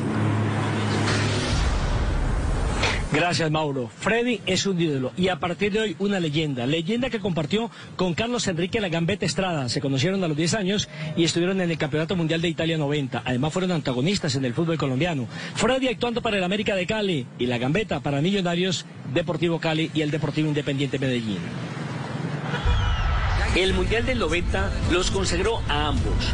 Dos jóvenes con ilusiones que se conocieron en 1976 cuando apenas tenían 10 años y que fueron figuras del fútbol colombiano. Freddy era todo un señorazo, un amigo de todos, eh, nunca despreció a nadie, antes por el contrario, compartió con todo el mundo. La gambeta disfrutó la magia de Rincón en todo su esplendor. Un jugador extraordinario y único en su estilo. La verdad es que para mí Freddy fue el jugador más completo que tuvo la selección Colombia, el fútbol colombiano a lo largo de la historia. Un jugador tanto en defensa como en ataque. Nos dejó ese gran legado, esa gran eh, presencia de, de pasión por el fútbol, por ganar, por conseguir cosas, su temperamento, su carácter triunfalista. Carlos Enrique recordó una anécdota del Mundial de Italia 90 justo cuando terminó el partido frente a Alemania 1-1. Eh, todo el mundo le comentaba, le preguntaba, eh, Freddy, ¿vos hiciste ese gol de, de puro de puro miedo, ¿no?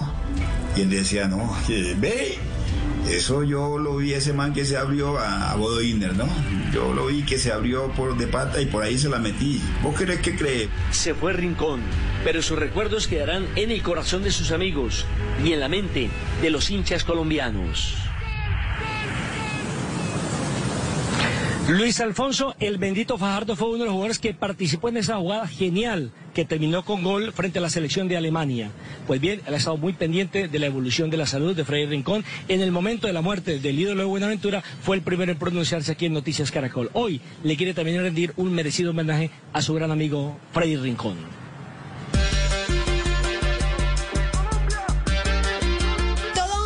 Historia y la de Freddy Rincón está hecha de huellas imborrables en el corazón de aquellos que crecieron y soñaron junto a él. Lo recuerdo más grande es que siempre era un coloso, siempre va que miró hacia arriba por su estatura como persona, por su estatura futbolística. Freddy fue un gran hombre y hoy lo extrañamos con todo el cariño. El más solidario de los abrazos para toda su familia, para toda su gente, para todo su entorno. Nosotros somos de su entorno y estamos muy tristes. Y estamos nosotros ahora entregando, haciendo una venia a este gran hombre que tanto nos dio. Recordar el épico gol contra la Alemania campeona del Mundial del 90 es solo uno de los tantos recuerdos que conserva Bendito Fajardo junto a Freddy. Con Freddy tuvimos vivencias muy cariñosas, sobre todo recordando siempre ese gol, los momentos en que nos rentábamos en nuestras cuitas a, soñar, a ver dónde que él algún día me dijo, yo algún día quiero estar un equipo grande del mundo y lo voy a lograr, voy a trabajar para ello. Y Freddy tenía un espíritu supremamente rebelde, por eso fue que soportó tanto unos días en esto, pero otra persona seguramente no. Pero Freddy era de un espíritu eh, que lo, lo invadía, las ganas de triunfar, el deseo y de donde viene Freddy, a donde llegó, fue muy lindo todo lo que ocurrió. Un adiós que hoy reúne en la eternidad a dos históricos de la selección Colombia. Lastimosamente los días nos van recortando el grupo de amigos, pero el cariño inmenso que sentimos por todos ellos nos va a llegar a, a que siempre en grupo recordemos con todo el amor a Freddy. Compañeros de jugadas maestras y de historias memorables.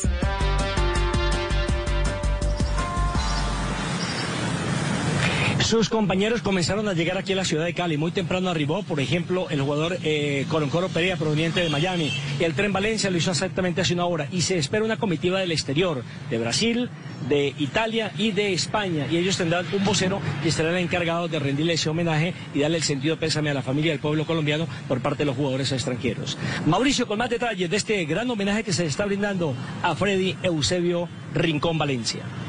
Muchas gracias Nelson por toda la información. Sin duda a lo largo de la carrera de Freddy Rincón fueron muchas las entrevistas, pero hoy queremos rescatar una, un lado humano que logró sacarle el periodista Ricardo del Gato Arce a Freddy Eusebio Rincón.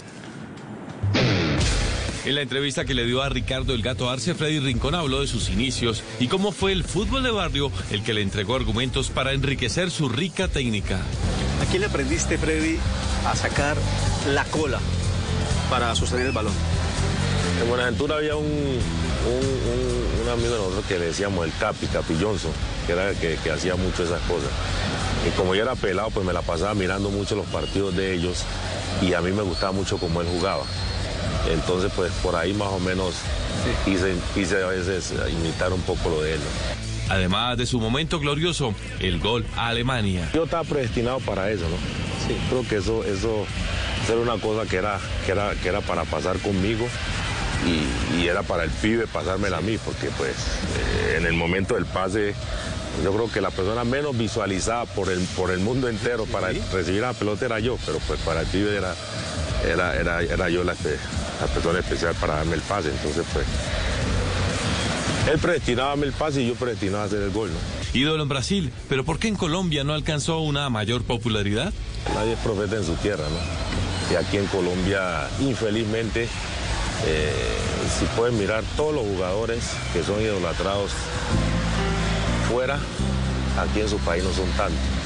Pero pues yo por la gente me siento querido, yo no puedo tampoco quejarme de que, de que no, porque yo me siento muy querido y, de verdad, eh, cada vez que yo salgo a la calle siento eso. Pero sí, en Brasil es una cosa que pasa las dimensiones y que tal vez sea algo mucho más de lo que uno puede esperar. Freddy Rincón tenía como una de sus virtudes la sinceridad. Cuando joven, ¿qué equipo no quiso contar con tus servicios y te dolió?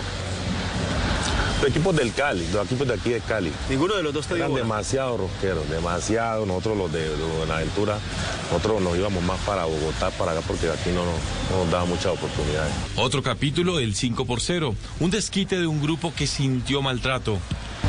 El 5-0 fue una demostración de madurez de ese grupo, porque a nosotros nos maltrataron mucho en Argentina, eh, nos trataron muy mal y eso tal vez a nosotros nos repercutió en el lado positivo porque nos unimos y dijimos vamos a ganar con todo esto que nos han hecho.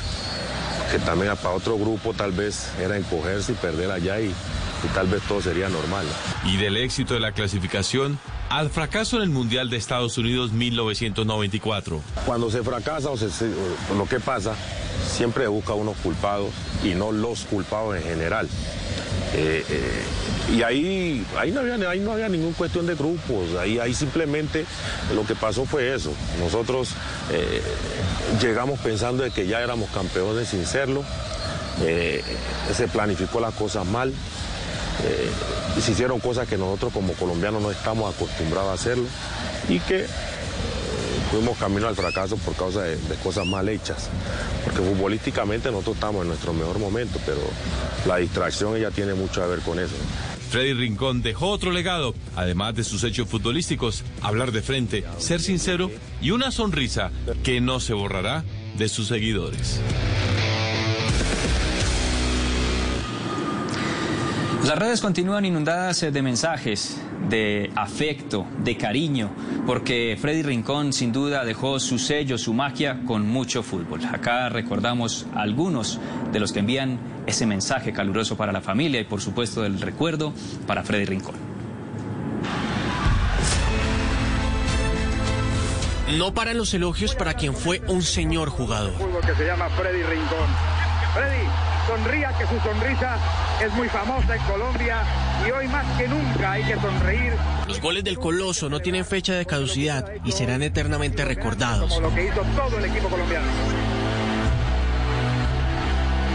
La Conmebol revivió su doblete ante Argentina el 5 de septiembre del 93 en una goleada monumental. Primero, al minuto 40 traspase del pibe Valderrama y como el que es caballero repite, en el segundo tiempo volvió a anotarle a Goicochea.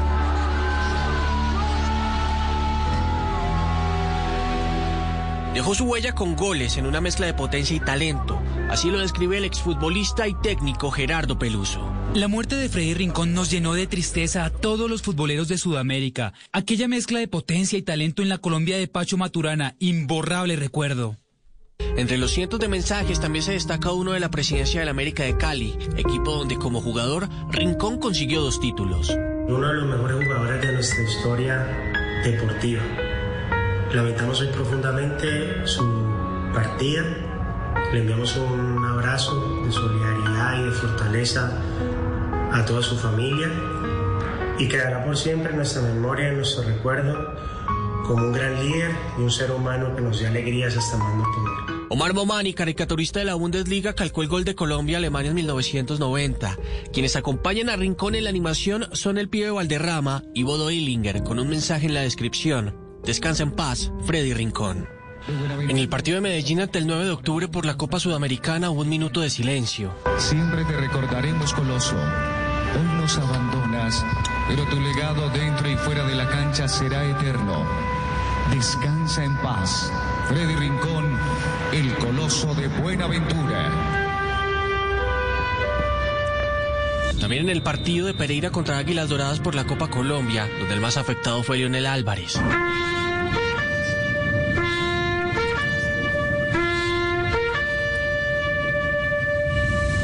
Descansa en paz, Freddy.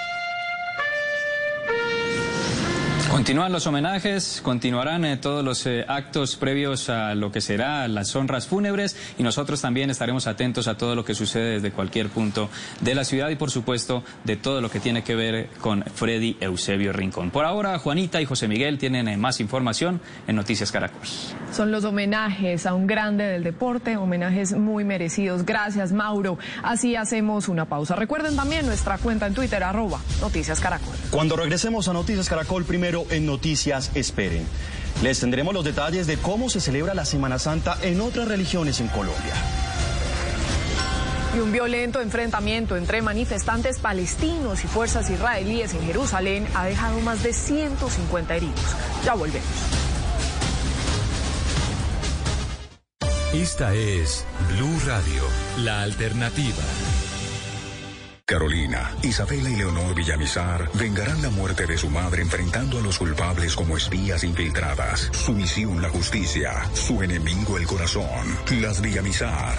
Gran lanzamiento este lunes 18 de abril 9 y 30 de la noche después del desafío de Vox por Caracol Televisión. Tú nos ves, Caracol TV.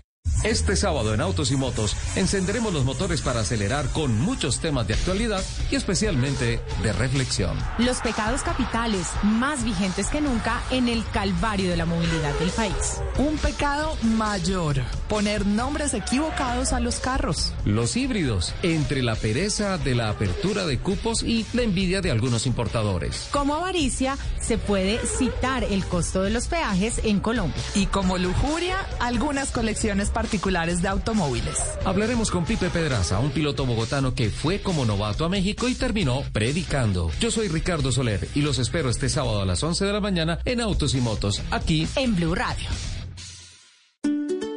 Nadie dijo que hacer galletas sería fácil.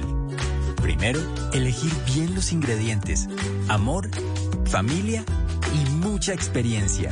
Luego, amasar con tradición, calidad e innovación. Todo con gran pasión. Después, hornear los sueños en familia y finalmente ofrecerlas con el mayor orgullo. Así, hacemos todas nuestras galletas. Arthur's Cookies Factory. Este sábado en Casa Blue tenemos invitada a una gurú del orden. Marieta Vital estará con nosotros dándonos tips de cómo organizar la casa, porque sabe que con el orden también nos puede cambiar la vida. También vamos a hablar de cócteles, moctelería, cócteles sin alcohol para disfrutar en familia esta Semana Santa, Patri. Esto y mucho más este sábado en Casa Blue. Casa Blue, este sábado a las 10 de la mañana por Blue Radio y bluradio.com. Blue Radio, la alternativa.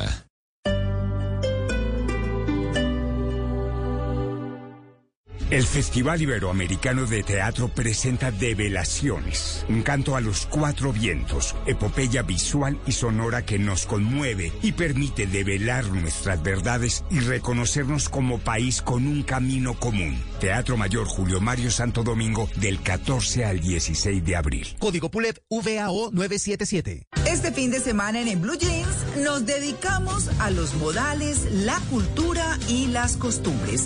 El sábado, la etiqueta está pasada de moda. Más que un conjunto de reglas y más allá de la imagen, abordaremos la importancia de saber comportarnos en las relaciones con los demás. El domingo, a donde fueres, haz lo que vieres. Hablaremos de la identidad social y de la necesidad de adaptarnos a las culturas que llegamos, incluso para poder sobrevivir. ¿Por qué la imitación es esencial para los seres humanos? Bienvenidos a toda la música y el entretenimiento en En Blue Jeans de Blue Radio. En Blue Jeans, todo este fin de semana por Blue Radio y bluradio.com. Blue Radio, la alternativa. Estás escuchando Blue Radio y bluradio.com.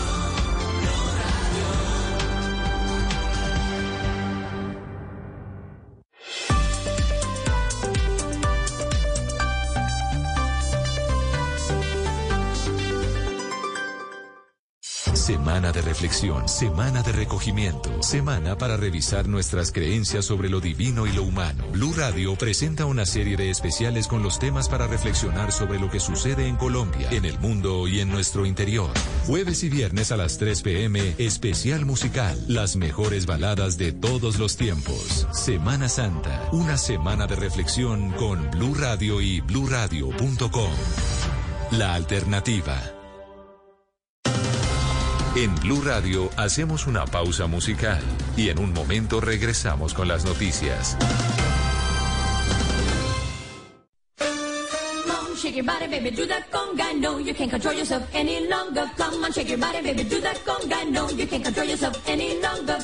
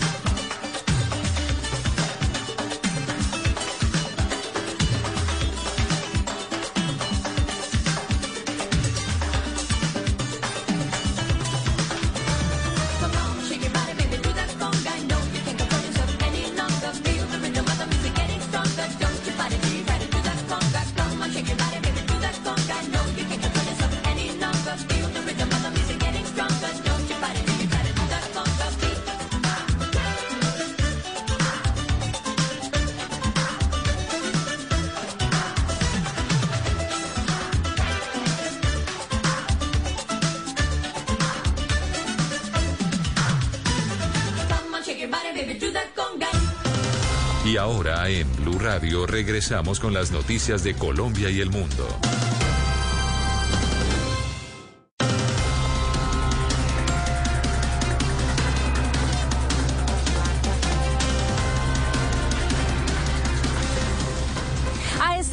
Autoridades en Buenaventura buscan a los responsables de la muerte de un niño de 8 años quien recibió tres impactos de bala en medio de un ataque sicarial que según las autoridades estaba dirigido a un adulto de 27 años y quien también falleció. Pese a que el menor fue trasladado a un centro asistencial, falleció por la gravedad de sus heridas. Otras dos personas fueron impactadas en sus miembros inferiores y se encuentran estables. Las autoridades ofrecieron una recompensa de hasta 40 millones de pesos por información para esclarecer el crimen.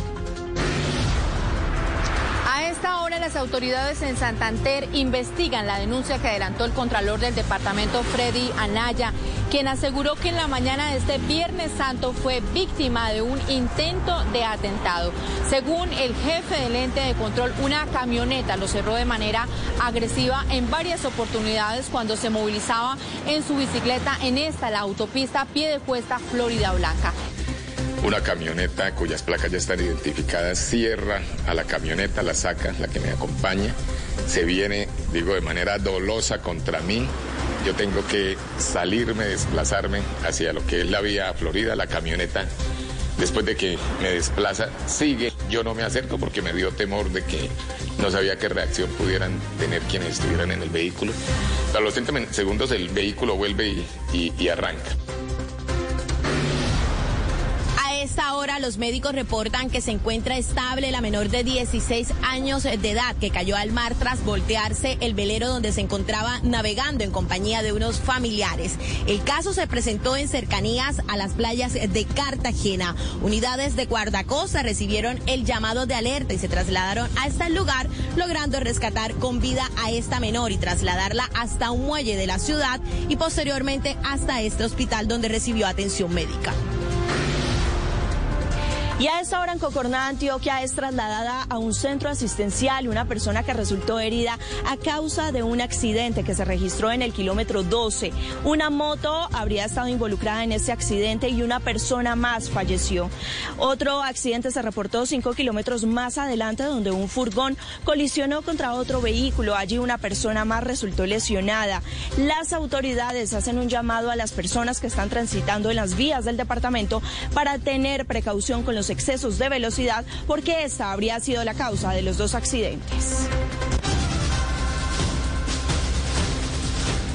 Hoy es Viernes Santo, día en el que se celebra el Santo Via Crucis y Popayán vivió una multitudinaria celebración. Vamos ir con Freddy Calvache. ¿Cómo ha sido esta fiesta religiosa hoy en Popayán? Freddy. Así es, Juanita, pues ha sido multitudinaria la participación de los fieles católicos que han llegado hasta la iglesia de Belén para participar de la ceremonia religiosa del Via Crucis. Otros, como ustedes los pueden observar, apenas llegan hasta este sitio donde inicia el recorrido por este caminito de piedra. Eh, más hacia el norte, digámoslo de alguna manera, están ubicadas las 14 estaciones, unas estaciones hechas en piedra y que los fieles recorren con mucha fe, con mucha devoción, pidiendo por sus necesidades, pidiendo por la salud, por la paz del país, pidiendo por la salud de la familia y una serie de inquietudes que vienen los fieles a manifestarle esta tarde aquí en, la ciudad de Popayán. Hay que indicar que la ceremonia principal, la ceremonia religiosa que presidió Monseñor Omar Alberto Sánchez, Sánchez, arzobispo de Popayán, acaba de culminar, pero como les digo, sin embargo sigue continuando la, la llegada de público de feligreses hasta este sitio. Esto dijo Monseñor al final de la celebración del Santo Vía Crucis en la iglesia de Belén. El país necesita que sanemos, que reconozcamos hasta dónde hemos ido en el mal, que seamos capaces de parar, así estemos caídos en ese drama que hemos causado nosotros mismos y levantarnos con la certeza de que el Señor va a alentarnos en la dirección correcta.